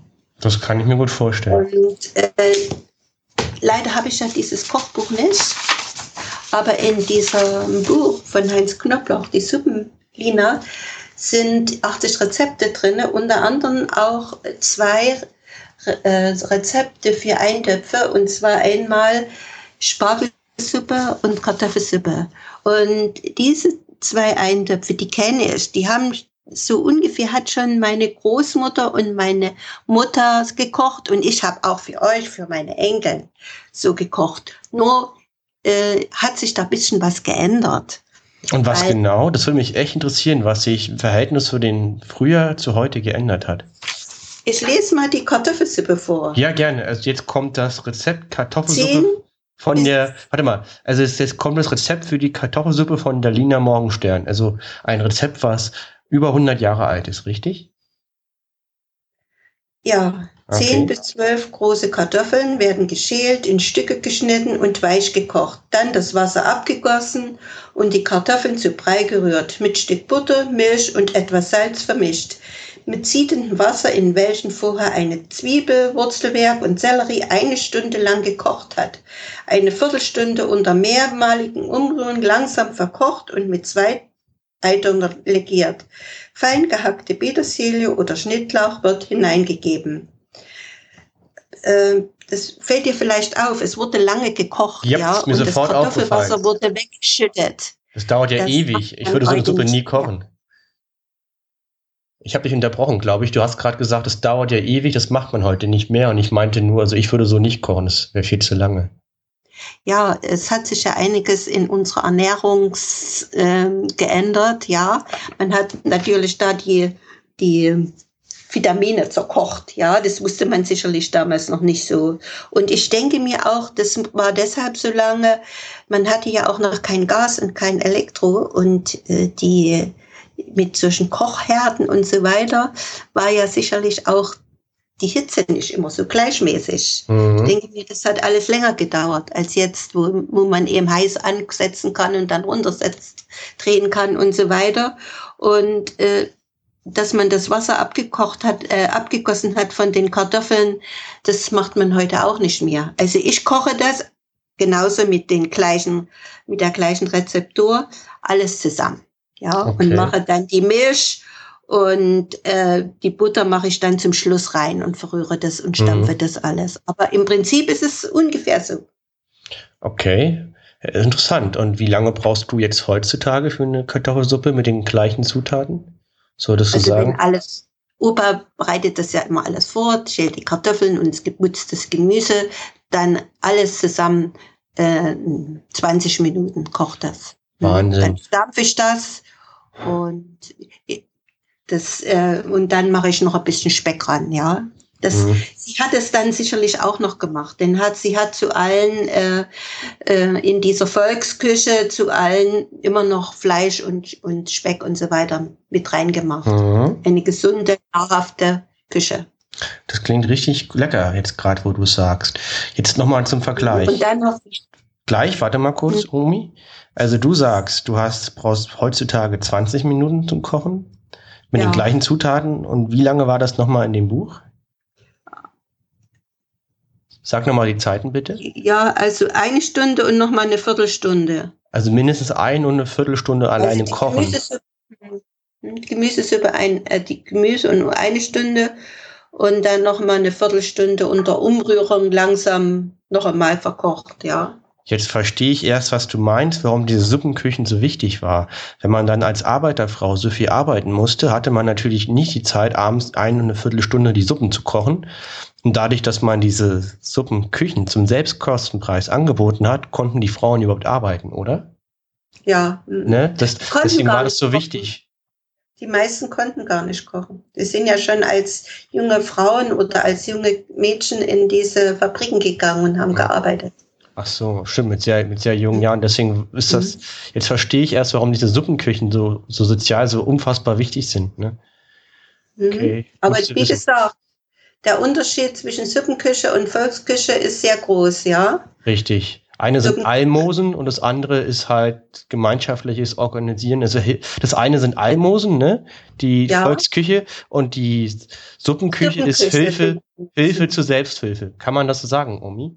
Die Volksküchen zu Selbstkostenpreis. Ja. Also Hilfe zur Wobei- Selbsthilfe. Wobei das auch noch so war, sie haben auch, äh, sie haben ja auch von Spenden gelebt Ja. und viele, äh, viele namhafte wie Fürchow und so weiter, die waren dann auch mit in diesen äh, Vorstand dran, drin und so weiter. Und die, viele haben auch gespendet, ja. Und Mhm. es gab auch welche ganz arme, die haben auch umsonst das Essen bekommen. Interessant. Aber finde ich auch eine interessante äh, Unterscheidung. Du hattest noch ein zweites Rezept mitgebracht, ne? Die Spargelsuppe. Mhm. Sp ja, die Spargelsuppe. Einen kleinen Moment. Mhm. Vom Spargel zieht man die äußere Schale vom Kopf nach unten dünn ab, kocht ihn in Stücke zerschnitten. In gesalzenem Wasser weich, fügt ein Stückchen Butter und etwas Zucker hinzu, bindet die Suppe mit einer hellen Mehlschwitze und macht Schwemmklößchen hinein. Okay. Ja. Ich mache zwar nicht die Schwemmklößchen, aber ich weiß, wie man Schwemmklößchen macht. Aber diese Suppe mache ich genauso. Mhm. Hm? Ach so, da hat sich nichts unterschieden. Das ist das gleiche Rezept Nein. wie heute auch. Hm? Das gleiche Rezept wie heute. Hm? Gut, Mache ich, mach ich heute noch. Ich weiß nicht, ob, du hast sie bestimmt schon einmal bei mir gegessen. bestimmt. Ich esse aber auch sehr gern Spargelsuppe. Ja, super. Ähm, liebe Omi, vielen Dank. Ähm, wir werden auf jeden Fall beide Bücher verlinken, dass der Zuhörer mal gucken kann, über was wir gerade gesprochen haben. Einmal Lina Morgenstern, illustriertes Universalkochbuch und dann die Suppenlina von Heinz Knoblauch. Und die beiden Rezepte werden wir auch verlinken. Einmal Spargelsuppe und einmal Kartoffelsuppe. Ja, du wolltest noch was sagen? Du wolltest noch was sagen und zwar das Ich illustrierte. wollte noch, was sehr, äh, was noch sehr interessant gewesen ist, Hm? äh, dass eigentlich die, äh, Die was? Dass im, neun, im, im, neun, im 19. Jahrhundert wur, wurden vorwiegend äh, die Armen versorgt durch wohltätige Stiftungen und Vereine. Es Mhm. gab nichts anderes, ja. Gab keinen Sozialstaat. Der kam ja erst, ja. Mhm. korrigier mich, wenn ich daneben liege, mit Bismarck auf, oder? ja, weißt ja. du das? Ne? Der hat es doch so ein bisschen mit Sozialdemokraten. Ja, sie Äh. war auch eine der ersten, die, äh, sie hatte ja auch andere Vereine noch gegründet, die, wo feste Angestellte da äh, mit waren. Also viele haben äh, hier das umsonst gemacht, ja. Mhm. Aber es gab auch feste Angestellte, denn es ist ja eine unheimliche Organisation, steckt ja dahinter. Ja, sie hat Wahnsinn. äh, äh, zum Beispiel bei diesen Gedenktafel steht zum Beispiel 18, 1869 wurden aus den zehn über Berlin verstreuten äh, Küchen täglich bis zu 10.000 Bedürftigte versorgt. Das ist ja eine unheimliche Organisation, ja. Allein die Logistik. Ja, eine Logistik. Und sie hat da auch als mit dafür gesorgt, dass ihre Angestellten äh, hier die, von Bismarck diese äh, Krankenversicherung mit gemacht haben. Ja, das ist auch eine große Leistung von ihr. Total toller Mensch. Klingt unheimlich, Ja. also toller Mensch. Sie war eine Schriftstellerin, Frauenrechtlerin und Sozialaktivistin Ja, und eine der bekanntesten Personen von Berlin. Lina- Lina Morgenstern. Ja. Ja, ja. Hm? Und du wolltest noch was sagen, und zwar, du hattest mir doch erzählt, das illustrierte Universalkochbuch ist leider nicht mehr verfügbar. Es ist total vergriffen und nur völlig überteuert in Antiquariaten zu haben. Naja, es ist nicht wieder aufgelegt worden. Also Mhm. ich habe nur im, äh, in, im, im Internet bei Antiquariat gefunden von 1906 und 1923 keine Auflagen, die später gemacht worden sind. Dann können wir doch an der Stelle mal einen Aufruf machen. Sollte jemand ein Exemplar von Lina Morgenstern Illustriertes Universalkochbuch äh, im zugriffsbereit haben, bitte meldet euch. Uns würde mal interessieren, da reinzugucken. Das wäre ganz toll. Ja, ganz toll. Und ich werde mir auf jeden Fall dieses Buch zulegen. Okay, super. Das, äh, ja, da können wir auf jeden Fall bestimmt noch mal was so aufnehmen, wenn das dann, wenn du das dann hast. Schauen wir mal. Also mir hat es jetzt richtig Spaß gemacht. Äh, ich hoffe dir auch und schon mal lieben Dank, dass du, dass du hier mitgemacht hast, Omi. Ja, mein lieber Luis. Ja. Es hat mir auch Spaß gemacht. Ja, Luis Oma. War, also also ich muss mal sagen, in diesem Beitrag steckte ganz viel Liebe. Ja, absolut, absolut. Ein sehr schöner Beitrag. Mhm, mhm. Und gut, dass wir jetzt alle den Unterschied zwischen, wissen zwischen Suppenküche und Und Volksküche Mhm. und was der Gedanke so war. Ja. Und Luis Oma benutzt das Internet. Hm. stimmt. Ja, immerhin. Ähm, ja, dann würde ich sagen, kommen wir doch gleich zu unserem letzten Einspieler. Mhm. Und zwar, ich mache da gar kein großes Geheimnis draus, ich kann nicht Mhm. kochen. Genau, du kannst nicht kochen, du hast dir aber deswegen Kochbücher für Leute, die nicht kochen können, genommen. und hast was nachgekocht. Was, was kochst du? Also ich habe mir das Kochbuch, ein Kriegskochbuch von 1915 genommen Mhm. und ich glaube, das ist nicht gemacht für Leute, die nicht kochen können. Nee. Nee, da, da, da wird auch wieder sehr viel vorausgesetzt. Ach so, okay. Und was kochst du? ich koche eine Gemüse-Graupensuppe. Gemüse-Graupensuppe. Da bin ich immer gespannt. Okay. Und mal eben gucken hier. Mhm, mhm. Also noch ein Beispiel, nicht wahr? Steffen kocht Graupensuppe Suppe für Guten- euch. Bis Guten gleich. Appetit. Und damit herzlich willkommen in meiner Küche. Ja, meine Küche ist äh, ziemlich klein. Ich hoffe, dass das mit dem Sound hier ganz gut klappen wird. Ähm, aber auch Phonic wird uns sehr sicherlich auch gut unterstützen. Ja, ich stehe hier ganz alleine ohne Luis, ohne Stefan, aber ihr seid ja an meiner Seite. Und was habe ich mir rausgesucht? Nun, wir werden heute zusammen ein Rezept aus einem Kriegskochbuch ähm, zubereiten. Und zwar ist dieses Kriegskochbuch in Hamburg erschienen 1915 und heißt äh, ja, Kriegskochbuch Anweisungen zur einfachen und billigen Ernährung. Das Rezept, was ich mir hier rausgesucht habe, ja, das, ähm, wie heißt das? Äh, Gemüse-Traubensuppe. Ja, Gemüse-Traubensuppe habe ich zunächst gelesen mit den folgenden Zutaten. Man braucht drei Liter Wasser, 180 Gramm Trauben, zweieinhalb Pfund Kartoffeln, Salz und dann steht hier für 20 Pfennig Suppengemüse. Für 20 Pfennig Suppengemüse. Wie, also ich weiß nicht, wie viel Suppengemüse man 1915 für 20 Pfennig bekommen hat. Ich habe mir jetzt einfach so eine Schachtel Suppengemüse, also ein Bund Suppengemüse geholt. Und war ich heute einkaufen und äh, bin erstmal wieder zurückgefahren, habe mir das Rezept nochmal durchgelesen und paar Notizen gemacht zu diesem Kochbuch. 180 Gramm Trauben. Das soll eine Gemüse-Traubensuppe sein. Hm. Und also dieses Kriegskochbuch ist in Altdeutsch. Und dann habe ich erstmal nach dem Einkaufen mitbekommen, dass ich mich, dass ich mich total verlesen habe. Das ist keine Gemüse-Traubensuppe, sondern eine Gemüse-Graupensuppe. Äh, Ja, das kann mal passieren. Bin erstmal leicht in Panik geraten, weil es kurz vor Ladenschluss war. Bin ich noch schnell um die Ecke zum Supermarkt, habe noch eine Packung Graupen geholt. Äh, wenn man so drüber nachdenkt, eine Gemüse-Traubensuppe ergibt wenig Sinn, aber ich fand die Idee, Trauben in eine Gemüsesuppe reinzupacken, fand ich so toll, dass ich mir das halt rausgesucht habe. Nur um dann später festzustellen, dass ich mich verlesen habe und das eigentlich Graupen sind. Ja, ja, ein bisschen zu diesem Kochbuch. Also das ist, äh, das ist wie gesagt in altdeutscher Schrift und 1915 erschienen. Es gibt ja hier zahlreiche Suppen. Wie gesagt, äh, 1915 sprach man noch nicht so von Eintopf, deswegen werden die hier eine Suppe zubereiten. Und was gibt es noch? Es gibt äh, verschiedene Gemüsegerichte und auch noch Fleischgerichte. Ähm, während des Kochens werde ich ein bisschen was über das Vorwort hier erzählen. Das ist recht interessant, was da so drin steht. Etwas von einer Kochkiste wird da, wird da erwähnt, erzählt und über den Klippfisch und Stockfisch, darauf gehe ich später auch nochmal ein. Lasst uns erstmal nochmal auf die Rezepte reingehen. Und wie gesagt, Gemüse, Graupensuppe werden wir gleich vorbereiten. Aber ähm, was, was gibt's denn hier noch so für Rezepte? Generell, als ich hier so durchgeguckt habe, ist mir aufgefallen, dass da sehr viel vor, vorausgesetzt wird. Also ähm, die Beschreibungen, wie man das so zubereiten soll, das, das ist hier nicht gerade sehr ausführlich gehalten.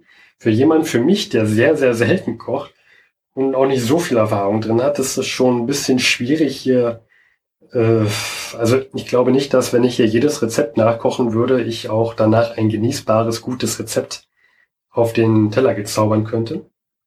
Es gibt äh, 31 Seiten mit äh, 45 Gerichten. Das heißt, es gibt auf jeden Fall mehrere Gerichte pro Seite. Ähm, ich habe mir hier ein bisschen was rausgesucht. Ich, ich gehe mal auf Seite 11. Da gibt es ein ganz tolles Rezept. Und zwar ähm, die Gurkensuppe. Gurkensuppe, was, was stelle ich mir darunter vor? Naja, eine Suppe mit Gurken. Und wie sieht hier die Anweisung aus für diese Gurkensuppe? Ich lese es mal vor. Fett und Mehl werden geschwitzt und das Wasser langsam dazugegeben. Wenn die Suppe gekocht hat, wird die in kleine Würfel geschnittene Gurke hineingetan, Salz und Essig an die Suppe gegeben und abgeschmeckt. So, das ist jetzt das ganze Gericht. Also, ja, klar, es ist eine Gurkensuppe. Ja, es muss Suppe mit einer Gurke rein, noch Salz und Essig, super. Aber so richtig, also richtig tolle Anweisungen stehen hier nicht drin. Ich würde da jetzt nicht nachkochen wollen. Schön ist denn danach kommt die Sauerkrautsuppe. Und das Rezept für die Sauerkrautsuppe besteht genau aus einem Satz. Und das, also das steht direkt unter der Gurkensuppe. Und ich, ich lese mal vor, was man für die Sauerkrautsuppe machen soll. Sauerkrautsuppe. Wie oben statt der Gurken Sauerkraut nehmen.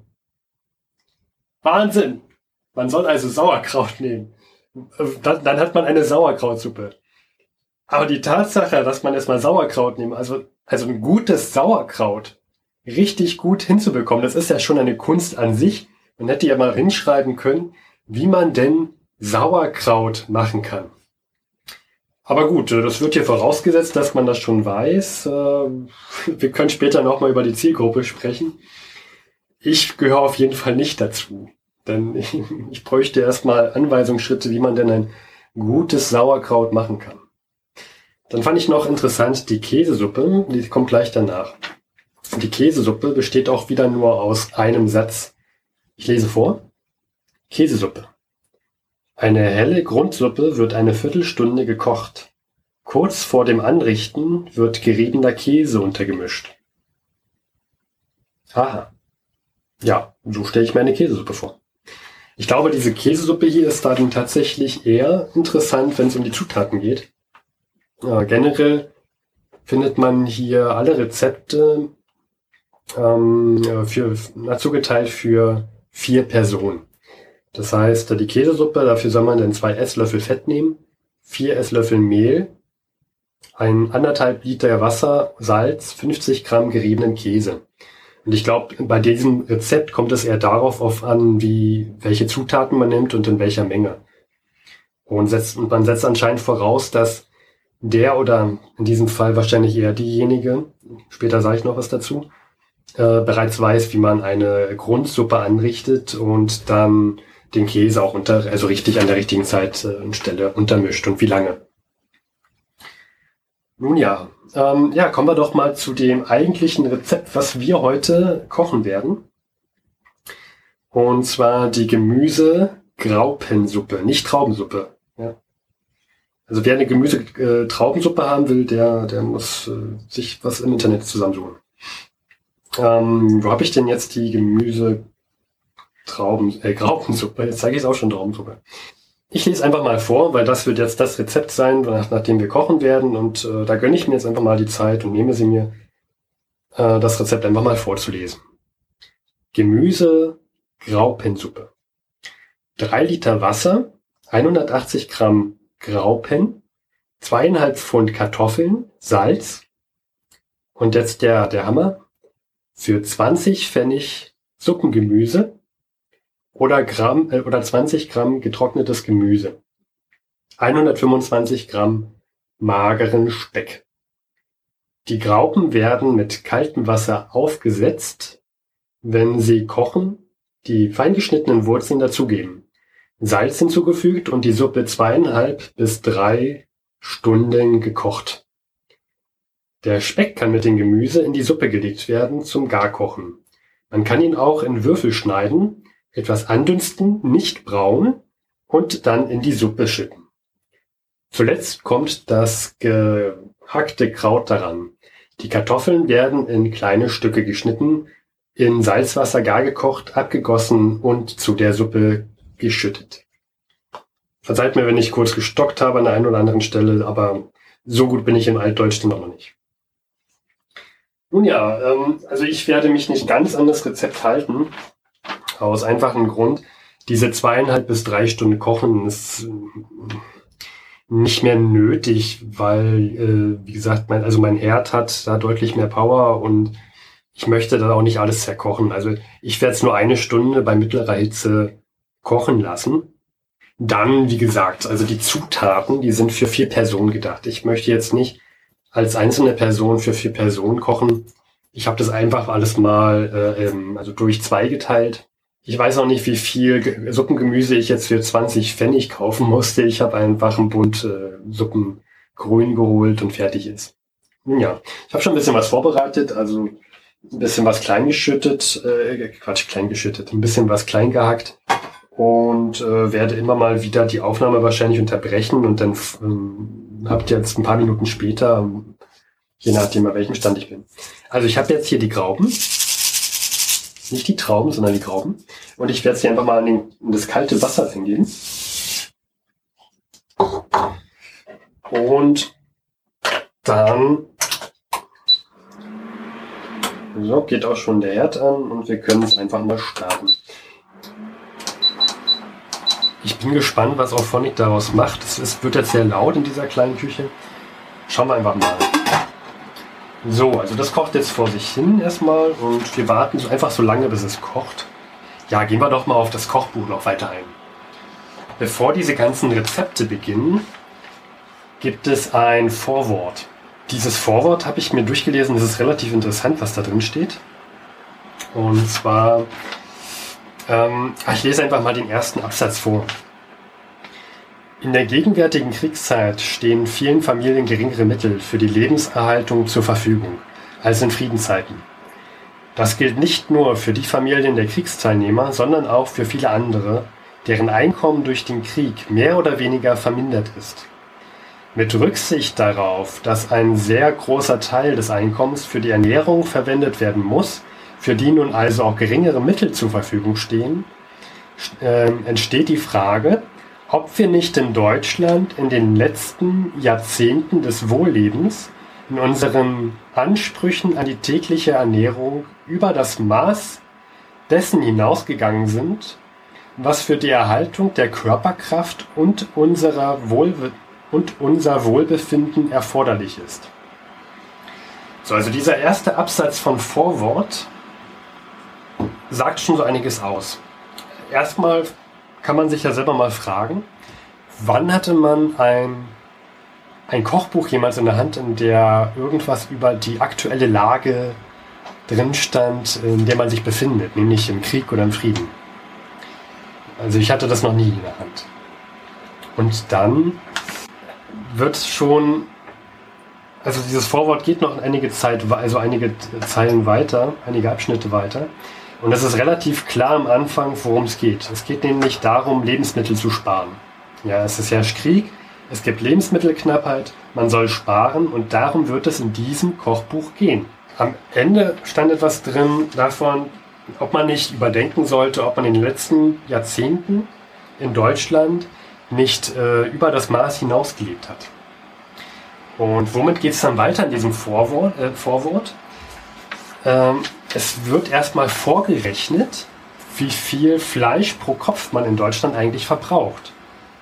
Und da wird relativ klar, Mensch, in den letzten Jahrzehnten ist der Verbrauch an Fleisch pro Kopf doch recht rasant angestiegen. Zum Beispiel lag er 1816 noch bei 13,6 Kilogramm pro Kopf und im Schnitt 1915 dann auf einmal bei 52,3 Kilogramm. Das sei ja deutlich mehr als ähm, in Großbritannien, in Frankreich, Russland, Italien und Österreich-Ungarn. Ja, also da hat man schon mal so ein kleines Argument mitgeliefert, dass man ja wahrscheinlich doch im Überfluss lebt, wenn alle anderen Länder deutlich weniger verbrauchen, also Fleisch pro Kopf, als in Deutschland. Vielleicht ist ja so viel Konsum gar nicht notwendig. Das ist so dieser Eindruck, den man von dem Vorwort da hat. Dann wird diese, diese 52,3 Kilogramm Fleischkonsum pro Kopf, die werden nochmal aufgeteilt dann. Und zwar auf 31,6 Kilogramm Fleisch pro Kopf wird verbraucht auf dem Land und äh, 70,9 Kilogramm Fleisch pro Kopf in der Stadt. Und da kriegt man als Stadtbewohner erstmal schon ein schlechtes Gewissen gegenüber der Landbevölkerung, die ja körperlich mehr arbeiten muss. Was dieses Vorwort bis jetzt mir gesagt hat, ist, der hohe Fleischkonsum ist gar nicht erforderlich. Und weiter geht es dann in diesem Vorwort, da wird dann von Ernährungsexperten gesprochen, die raten davon ab, dass man Fleisch in so einen hohen Konsum äh, verbraucht, also dass man so dass man, dass man Fleisch in so hohen Mengen konsumiert. Und das würde den Körper auch gar nicht so viel nützen, sondern im Gegenteil, es würde ihm eher schaden. Also es ist wieder so ein, so ein, äh, so ein Augenblick dann, wo man in sich geht und sagt, ja stimmt, eigentlich müsste ich weniger Fleisch essen, wenn das ja noch äh, schädlich ist. Und dann gibt es einen dritten Punkt, den dieses Vorwort anspricht, warum man doch weniger konsumieren soll, nämlich die Kostenfrage. Da wird dann davon gesprochen, dass Nährstoffe im Fleisch etwa drei bis fünfmal so teuer bezahlt werden als in den pflanzlichen Nahrungsmitteln. Und es sei ja die Pflicht, Kosten zu verringern in Kriegszeiten. Und man soll doch bitte pro Mahlzeit, das steht ja so drin, erstmal auf die Hälfte den, den Konsum reduzieren und soll probieren, alles Restliche mit pflanzlichen Nährungs, äh, Nährstoffen aufzufüllen. Oder sogar auf Fisch umzusteigen. Und jetzt kommt, eine ganz, jetzt kommt ein ganz interessantes Argument. Es sei doch besser, auf Fisch umzusteigen, statt Fleisch zu, Fleisch zu essen. Denn der, der Bestand an Fisch, der, der, den könnte man in Kriegszeiten genauso aufrechterhalten wie auch in Friedenszeiten. Oh, und jetzt, bevor ich weiterrede, Jetzt kocht das hier. Ja. Und das Rezept sagt uns jetzt. So. Ähm, wir sollen jetzt Salz mit hinzugeben. Ja. Und weil ich ja so ein Kochprofi bin, mache ich jetzt einfach Salz mit rein und hoffe, dass es genug ist. So.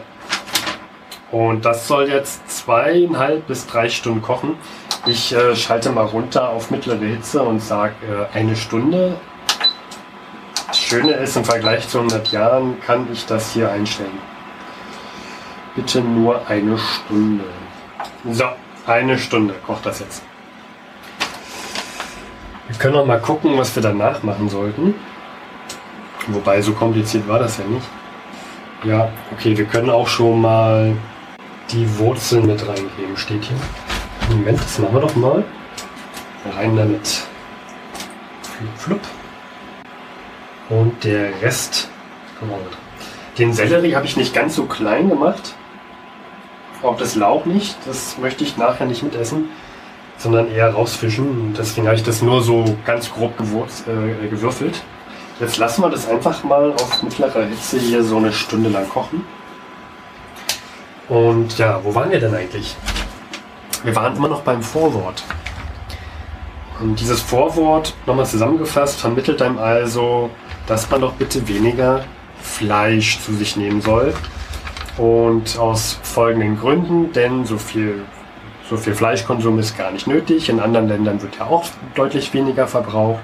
In der Stadt verbraucht man anscheinend viel zu viel, denn auf dem Land äh, wird, mehr, wird weniger als die Hälfte von Fleisch pro Kopf nur verbraucht. Fleischkonsum ist teuer, Ernährungsexperten sagen, es sei schädlich.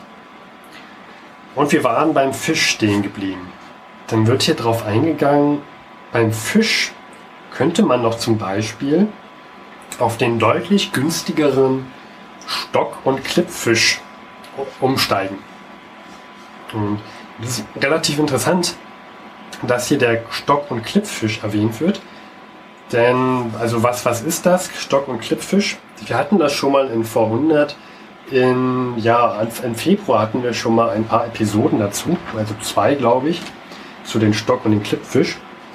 Und das ist ähm, frischer Kabeljau, der in der, der entweder gesalzen wurde, stark gesalzen wurde, dann, dann ist es der Klippfisch oder sehr, also getrocknet wurde und dann ist es der Stockfisch. Man sagt, ein Pfund Klippfisch hat den Nährwert von drei Pfund Fleisch. Und Anfang 1915 wurde Klippfisch für 40 Pfennig verkauft, im, also ein Pfund Klippfisch und ein Pfund Schweinefleisch für 2 Mark 19.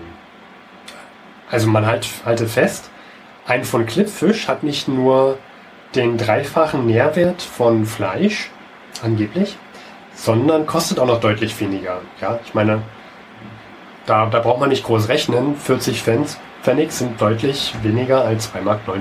Anfang 1915 wurde der Klippfisch sogar direkt aus städtischen Vorräten verkauft. Man hat dazu sogar Rezepte zur Zubereitung bekommen.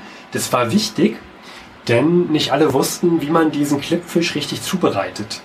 Der wurde ja stark getrocknet oder gesalzen und ähm, musste dann erstmal gewässert werden. Und wie der gewässert wird, das steht ja auch in diesem Kochbuch, in diesem Kriegskochbuch. Den Stockfisch legt man 30 bis 36 Stunden in einen Topf mit kaltem Wasser, auf dessen Boden man ein Sieb oder einen Teller gelegt hat. Ja, der Fisch muss dann mit reichlich Wasser bedeckt sein und in dieser Zeit, in diesen 30 bis 36 Stunden, muss das Wasser sogar drei bis viermal erneuert werden. Und vor dem ersten und nach dem zweiten Wässern muss man auf den Stockfisch noch hart, äh, hart zuklopfen. Also die muss man noch hart zuklopfen. Der Klippfisch ist sogar ein bisschen komplizierter zuzubereiten. Und zwar muss man den erstmal der Länge nach in zwei Teile zerlegen und dann auch noch in kleine Stücke zerschneiden. Wie gesagt, der Stockfisch, der muss ja 30 bis 36 Stunden wässern. Aber der Klippfisch, der muss mindestens 36 Stunden, besser sogar 48 Stunden wässern. Und dann im Gegensatz zum Stockfisch muss dann nicht nur drei bis viermal das Wasser gewechselt werden, sondern vier bis fünfmal. Ja, dann wurde noch empfohlen, dass man den, wenn man Klippfisch zubereitet, ähm, um diese seefischtypischen Gerüche zu vermeiden, soll man doch in das Wasser noch ein Stück Holzkohle mit reinpacken oder Senfkörner. Das erscheint mir sehr seltsam in, in Wasser, wo sich Lebensmittel befinden, was ich ja essen möchte, da jetzt noch ein Stück Holzkohle mit reinzuhauen. Das fand ich sehr seltsam. Ja, und nach dem Entwässern hat dann so ein Klippfisch auf einmal einen 80-prozentigen Gewichtszuwachs bekommen im Vergleich zu vorher. Und das wird halt, wie man das richtig zuzubereitet, wird auch noch in diesem Kochbuch ähm, erwähnt. Ja, was ich auch noch sehr interessant fand, als ich im Mai in Innsbruck war, habe ich mir ein Museum angesehen. Und da, da gab es eine Ausstellung äh, Tirol im Ersten Weltkrieg. Und als ich da so lang ging und mir äh, das alles angesehen habe, blieb ich bei einer Kiste stehen. Ich kann die Bilder auch nochmal auf, auf die Webseite mit draufstellen. Und da stand drauf Vakuum-Kochkiste. Das war wirklich eine kleine Holzkiste mit einem Loch drin, also war innen hohl und daneben war ein Verschluss, der anscheinend darauf passte, ja. Das Schöne ist, als ich dieses Kochbuch geöffnet habe, da kommt nach dem Vorwort auch noch ein kleines Kapitel, das heißt Herstellung und Anwendung der Kochkiste. Da wird das genau beschrieben, was das eigentlich ist. Das ist keine Vakuum-Kochkiste hier, sondern eine normale Kochkiste. Und was, also wie man die zubereitet, das möchte ich, dann möchte ich jetzt nicht genau diesen Text vorlesen, das war auch nur eine Seite, aber das kann ja jeder selber machen. Was da im Großen und Ganzen drin steht, ist, es ist eigentlich nur, man kann irgendeine Kiste nehmen und sollte sie dann mit Stroh, also Stroh auf den Boden packen. Und dann nimmt man sich den Topf, den man später zum Kochen nehmen will, und setzt ihn da rein, füllt dann noch die Seiten mit dem Stroh, nimmt dann den, Koch wieder, äh, den Kochtopf wieder raus und überzieht das alles nochmal mit einem Stoff, also diese Kiste, sodass das Stroh da schön fest an dem Ort bleibt, wo es dann auch zu sein hat. Und was macht man dann? Man, wenn man jetzt zum Beispiel einen Eintopf machen möchte, dann bereitet man den vor, bringt alles zum Kochen. Und das Schöne bei der Kochkiste ist, statt jetzt vier Stunden lang etwas kochen zu müssen, macht man es nur eine Stunde lang, macht dann sofort den Kochdeckel auf den Topf und packt ihn in die Kochkiste und macht dann den Deckel, also den Deckel von der Kochkiste oben drauf. Und das heißt, man braucht also mit seinem Herd nicht mehr weiter kochen, sondern lässt es einfach in der Kochkiste stehen. Das ist natürlich sehr interessant äh, in Kriegszeiten, wenn man energiesparsam kochen möchte und dann nur ein Viertel der Kochzeit auf der, also den Topf auf der, auf der Herdplatte lassen muss. Und das war ein großes Thema, auch schon Anfang 1915. Da haben nämlich im Februar, da hat der Nationale Frauendienst das, den gab es damals, praktische Tipps gegeben für die Haushaltsführung im Krieg. Und dann konnte man da hingehen und die haben Rezepte gegeben und Zubereitungsmöglichkeiten. Es wurde auch äh, groß gesagt, es wurde gesagt, man soll doch, wenn möglich, sowas wie Obst in, in Einweggläser einwecken. Man soll bitte weniger Fleisch essen. Und ähm, das sei ja notwendig, um, weil ja die Briten äh, eine große Seeblockade errichtet hatten und eine Aus, also einen Aushungerungsplan hatten. Und da, deshalb musste man darauf achten, möglichst wenig Lebensmittel zu verwenden beim Kochen. Und da haben wir es wieder. Da wurde auch gesagt, bitte Leute, nehmt doch weniger Fleisch. Wir hatten das schon erwähnt im Februar 1915. In, ihr könnt noch mal in die Folge reinhören. Da kam es zur, ähm, zum großen Schweinemord. Und zwar wurde man gezwungen, viele Bauern mussten Schweine töten. Denn das für die Schweinezucht eingesetzte Futter, das äh, wollte man lieber für die Ernährung der Menschen sofort benutzen. Und hat gesagt, ja, also warum verfüttern wir das an die Schweine und dann die Schweine an die Menschen? Lasst uns doch lieber jetzt die Schweine schlachten, dann das Fleisch haltbar machen und das eingesetzte Futter sofort den Menschen geben. Das führte damals zum Schweinemord. Ähm, als, also mal ein paar Zahlen zu nennen. Zu Kriegsbeginn gab es noch ca. 25 Millionen Schweine und dann 1915, als dieser Schweinemord war, an, Anfang 1915, gab es nur noch rund 17 oder 18 Millionen Schweine. Also da wurden eine Menge Schweine getötet und es waren so viele, dass sie teilweise das Fleisch gar nicht einlagern konnten und große Teile verdorben sind. Was halt total absolut absurd ist. Da sagt man auf der einen Seite, Mensch, verbrauch doch bitte weniger oder, oder ähm, koche bitte energiesparsam und mit möglichst wenig äh, Lebensmitteln. Und auf der anderen Seite werden aber Schweine in Massen geschlachtet, und zwar in solchen Massen, dass man es nicht mehr schafft, dies noch einzulagern und alles verdirbt. Das hatten wir auch noch, äh, das hatten wir damals mit angesprochen. Ich, wir können die Folgen auch nochmal verlinken. Anfang, das war im Februar 1915, die, die beiden Sendungen müssten das, glaube ich, sein. Kann man ja noch mal reinhören. Ja, ähm, ja, und wie gesagt, ich wollte noch was sagen, an wen ich dieses Kochbuch ja dann wahrscheinlich richten wird. Um, ja, das natürlich an die Frau. Und vor allem, das wird in dem, in dem Vorwort auch nochmal gesagt, vor allem an die Bevölkerung in der Stadt richtet sich dieser Aufruf, weniger zu verbrauchen.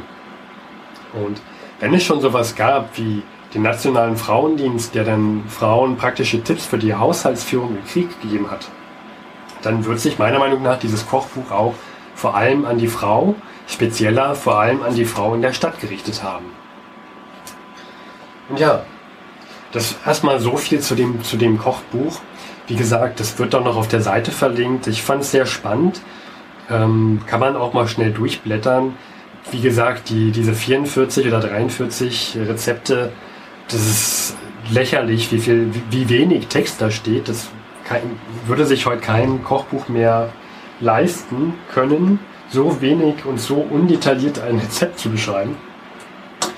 Ich bin mal gespannt, was aus dieser Suppe wird. Ich glaube nicht, dass es schlimm wird. Äh, viel falsch machen kann man ja da nicht. Einfach alles rein in den Topf und fertig. Ich werde jetzt hier erstmal noch weiter köcheln lassen und wir hören uns dann gleich später noch. So, ein kurzes Update zwischendurch. Es hat jetzt eine Stunde lang gekocht, beziehungsweise kocht immer noch. Das sind die letzten Minuten. Und ich habe mich jetzt doch noch dazu entschieden, den Speck ein wenig anzubraten. Äh, das hat jetzt das Ergebnis, dass es jetzt, jetzt sehr gut riecht und ich auch schon ein wenig von genascht habe. Aber es ist noch genügend da. Die Kartoffeln sind auch schon fertig. Ich schütte die jetzt einfach mal mit rein. Ich muss ganz ehrlich zugeben, also richtig appetitlich sieht das nicht aus mit diesen Graupen. Ich bin mal gespannt, also ob es besser, besser, besser schmeckt als aussieht. Äh, riechen tut schon mal gut, aber das liegt auch eher an dem angebratenen Speck. Vielleicht war das auch der Sinn, einfach zu Kriegszeiten Essen zu machen, was nicht so gut aussieht, damit man dann weniger isst. So. Schickt man ein bisschen runter, damit das hier sonst anbrennt. Muss man ja noch den Speck mit reinhauen.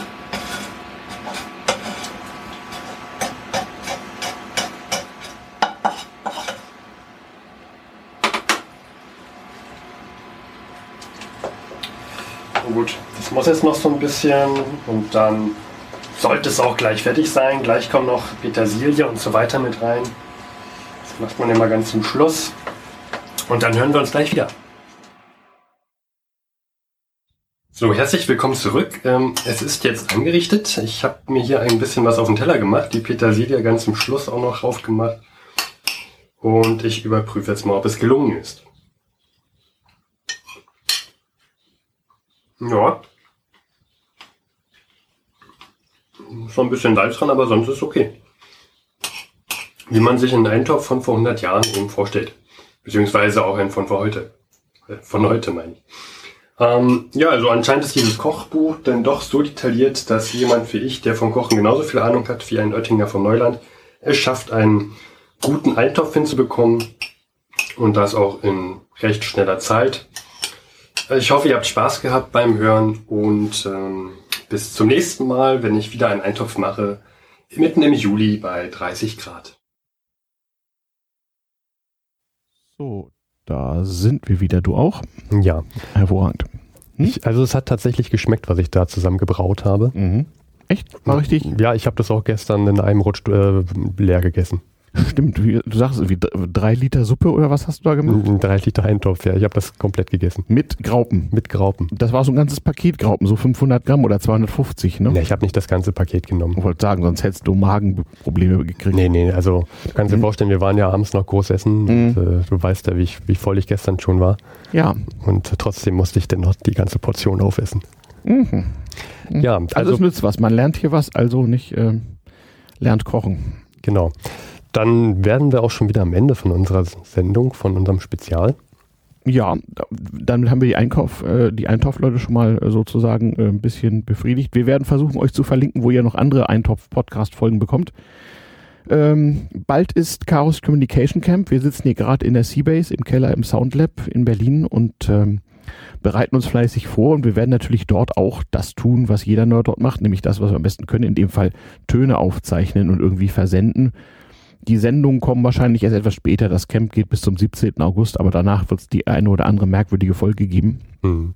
Ich habe auch für damals TM noch was auf Lager. Da muss ich mal gucken, wie ich das mit der Schneiderei so mache, damit die Tonqualität auch einigermaßen funktioniert. Ähm, naja, wir wollen mal gucken. Vielleicht periskope ich mal ein bisschen zwischendurch. Ähm, also mein Periskop-Kanal Ayuvo, wer das hat, kann den mal abonnieren.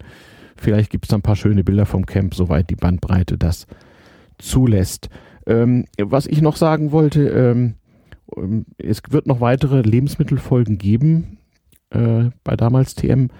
Wir müssten uns noch mehr unterhalten über die Struktur des Handels. Ne? Also diese, die meisten dieser Kochbücher haben ja den Vorteil, dass sie für Situationen oder Zeiten gemacht sind, wo man eben nicht in einen Supermarkt gehen konnte und im Grunde alles kaufen konnte, sondern wo man sich in unterschiedlicher Qualität zusammensammeln und lagern musste und aus dem, was man hatte, dann eben was kochen. Ist also ein bisschen anders als heute. Aber man kann so alten Kochbüchern, finde ich, äh, ganz gut entnehmen, auch wenn sie viel voraussetzen, ähm, wie Dinge so kombiniert werden. Man muss natürlich Sachen anpassen, also insbesondere Kochzeiten und sowas sind ein bisschen schwierig. Auch Milch und Bier hatten ja früher eine ganz andere Konsistenz als heute. Das kannst du nicht mehr so einfach übernehmen. Das fängt doch schon an mit den Utensilien, die du brauchst. Das waren ja. Ja. damals auch ganz andere Gerätschaften. Ja, man hatte andere, andere Sorten von Töpfen und man, man kochte eben auf, auf äh, Kohlen- und Holzherden und so. Klar. Aber das geht schon, das habe ich so campingtechnisch auch gemacht. Also das ist jetzt nicht so furchtbar tragisch. Ähm, einen riesigen Topf über äh, äh, an der Kette, die man in der Höhe verstellen kann, über ein Lagerfeuer hängen, geht super. Kannst du prima einen Topf drin machen. Ja, dann würde ich sagen, äh, hast du eine Aufgabe für das Camp. Ja, wenn ihr mir die Zutaten mitbringt und so, ich werde mich da hinsetzen und sagen, Scherge, mach mal. ja, schön. Genau. Also in diesem Sinne, kocht mal schön, nicht? Und ähm, dann hören wir uns hoffentlich sehr bald wieder, wenn es wieder heißt, damals TM und vor 100. Ja, also wir haben auch noch auf dem Camp einiges geplant. Ja. Äh, Wir machen eine, eine wahrscheinlich eine Morning Show, mal schauen, ob das klappt. Elende Frühaufsteher. Ja, um 11 Uhr morgens, wie früh. Na, du weißt doch, bei Nerds gilt doch US-Ostküstenzeit in Deutschland. Na, naja. Also dann kommt es etwa hin. Und ähm, mal schauen, das wird man wahrscheinlich nicht live hören können. Müssen Nee. wir mal gucken. Mhm. Naja, wir wissen noch nicht, wie, wir da, wie, wie gut da diese Internetverbindung sein wird. Also Internet ist, glaube ich, besser als die Stromversorgung dort. Wir werden sehen. Schauen wir mal. Ja. Auf jeden Fall wird es ähm, dann nach dem Camp wieder einiges zu hören geben. Ja, von V100. auf, auf allen Podcast-Fronten. Also richtet dich auf was ein. Da gibt's was auf die Ohren. Und wir haben dann auch dann unsere Sommerpause vorbei. Dann kann man auch Luis wieder hören. Hm, genau. Und ja, ich hoffe, ihr hattet sehr viel Spaß, habt jetzt Mhm. großen Hunger und ich wünsche guten Appetit. Genau. Bis dann. Tschüss.